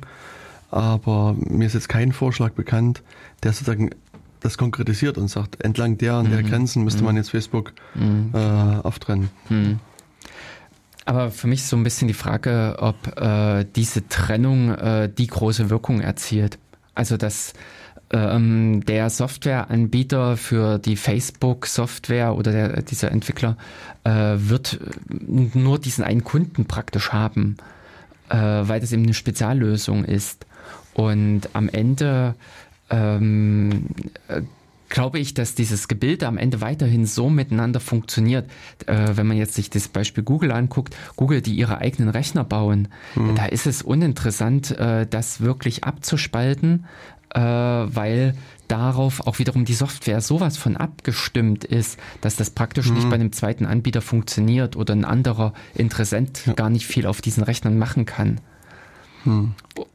Ja, also die, die Verzahnung, finde ich, ist so äh, stark, dass man hier wahrscheinlich auch einfach andere Wege gehen muss, um derartige Kartelle oder ja, äh, Monopole, äh, Monopole ähm, zu, ähm, ja, zu, äh, zu, zu, verkleinern oder zu entmachten. Darum geht es ja eigentlich eher, dass da ähm, selbst wenn irgendwo so ein großer Klumpen existiert, ist es ja eigentlich relativ egal, hm. äh, solange er nicht diese Macht hat. Das ist es ja, dass hier gerade auch diese Machtkonzentration mit vorliegt. Wenn so ein fauler Haufen wäre. Aber ist es nicht generell mhm. so, dass so ein großer Klumpen, wie du es nennst, immer die Macht hat? Also auch, ich sag mal, wenn man jetzt in andere Länder guckt, also sagen wir mal ein bisschen weiter nach Osten, Russland mit, mit, mit V-Kontakte und, und China mit WeChat zum Beispiel, da heißt der, der Betreiber halt anders, aber sozusagen diese Machtposition ist ja immer noch da. Und äh, ich sag mal, hier im Westen ist es dann halt eher Facebook. Aber ich sag mhm. mal, ich glaube, genau. in allen den Ländern haben diese Plattformen ja doch schon eine unheimliche Konzentration ja. an, an Macht. Ja, definitiv.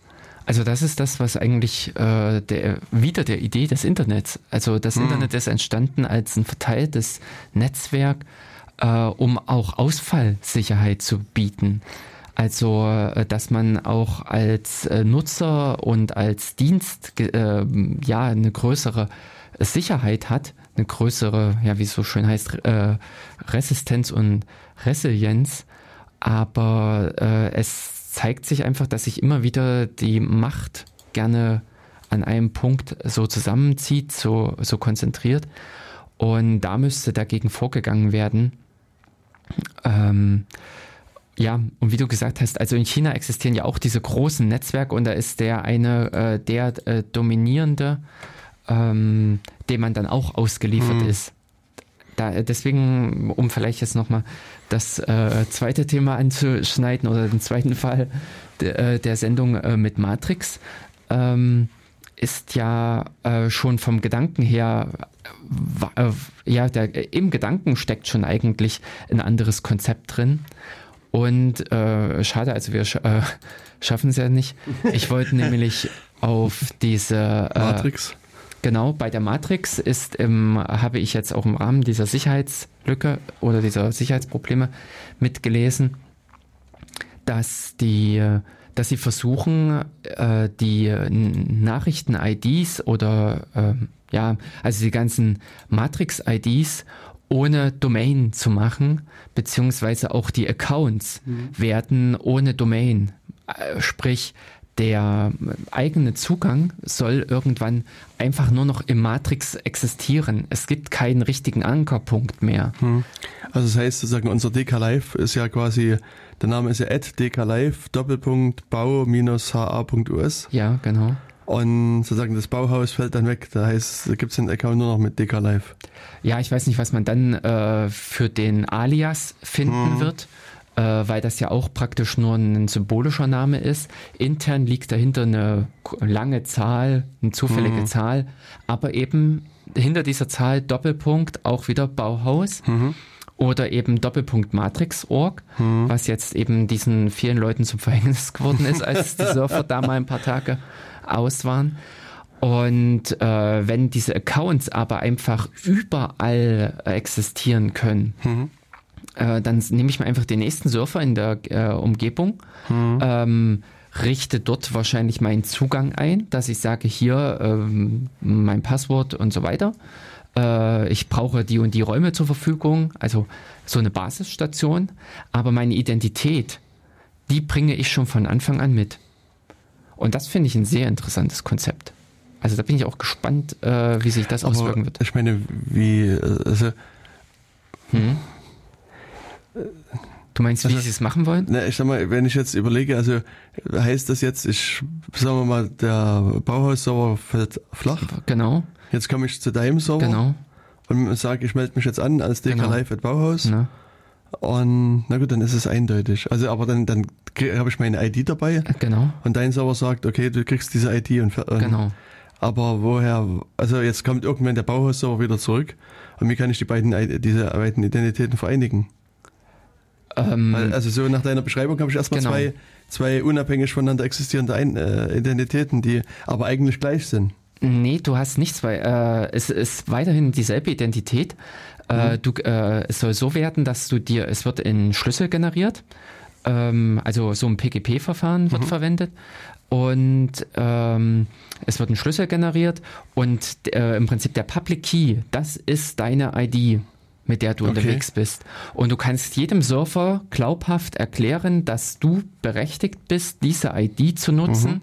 weil du ja im Besitz des privaten mhm. Schlüssels bist und dementsprechend äh, auch so eine, einen Beweis erbringen kannst, ja, ja. dass dies, äh, dass dazu dein äh, mhm. öffentlicher gehört. Mhm. Und dann musst du bloß auf einem Surfer halt sagen, ich brauche die und die und die Räume. Mhm. Natürlich, wenn dein Raum nur auf dem Bauhaus-Surfer existierte, gut, ja. dann ist der geradeaus. Dann mhm. hast du ein Problem. Aber in anderen Räumen, äh, die eben auch verteilt im Netzwerk sind, mhm. äh, oder weil, äh, ja, eben weil zum Beispiel auch dein Chatpartner auf einem anderen Surfer war, dann kann auch wieder dann mein Surfer sich an den wenden, ey, hier hat sich gerade der ordnungsgemäß bei mir gemeldet. Mhm. Und äh, nach dem jetzt auch schon existierenden Matrix-Protokoll saugt er sich einfach die Daten und für dich geht das Leben weiter wie bisher. Hm. Das ist einfach da diese Idee, ähm, äh, dass man sich mit dieser Identität, also dass äh, der Public Key mhm. mich ausweist, mich identifiziert mhm. und äh, ich dementsprechend gar nicht mehr so wirklich diesen Alias brauche oder in dem Sinne umgekehrt auf äh, vielleicht diesen Public Key auch mehrere Alias hängen kann, also mehrere solche Klarnamen. Okay. Mhm. Und das äh, ist eben ein Konzept definitiv für diese Räume, ähm, ja, äh, ist es aktuell ja nicht notwendig, weil ein Raum kann ja mehrere eben Alias ja auch mhm. jetzt schon haben und kann entsprechend auch von mehreren Surfern bezogen werden, ähm, da verteilt. Nur eben interessant ist es genau äh, mithilfe dieses Konzeptes, die äh, Benutzerkonten im Netzwerk frei okay. äh, fliegen zu lassen. Mhm.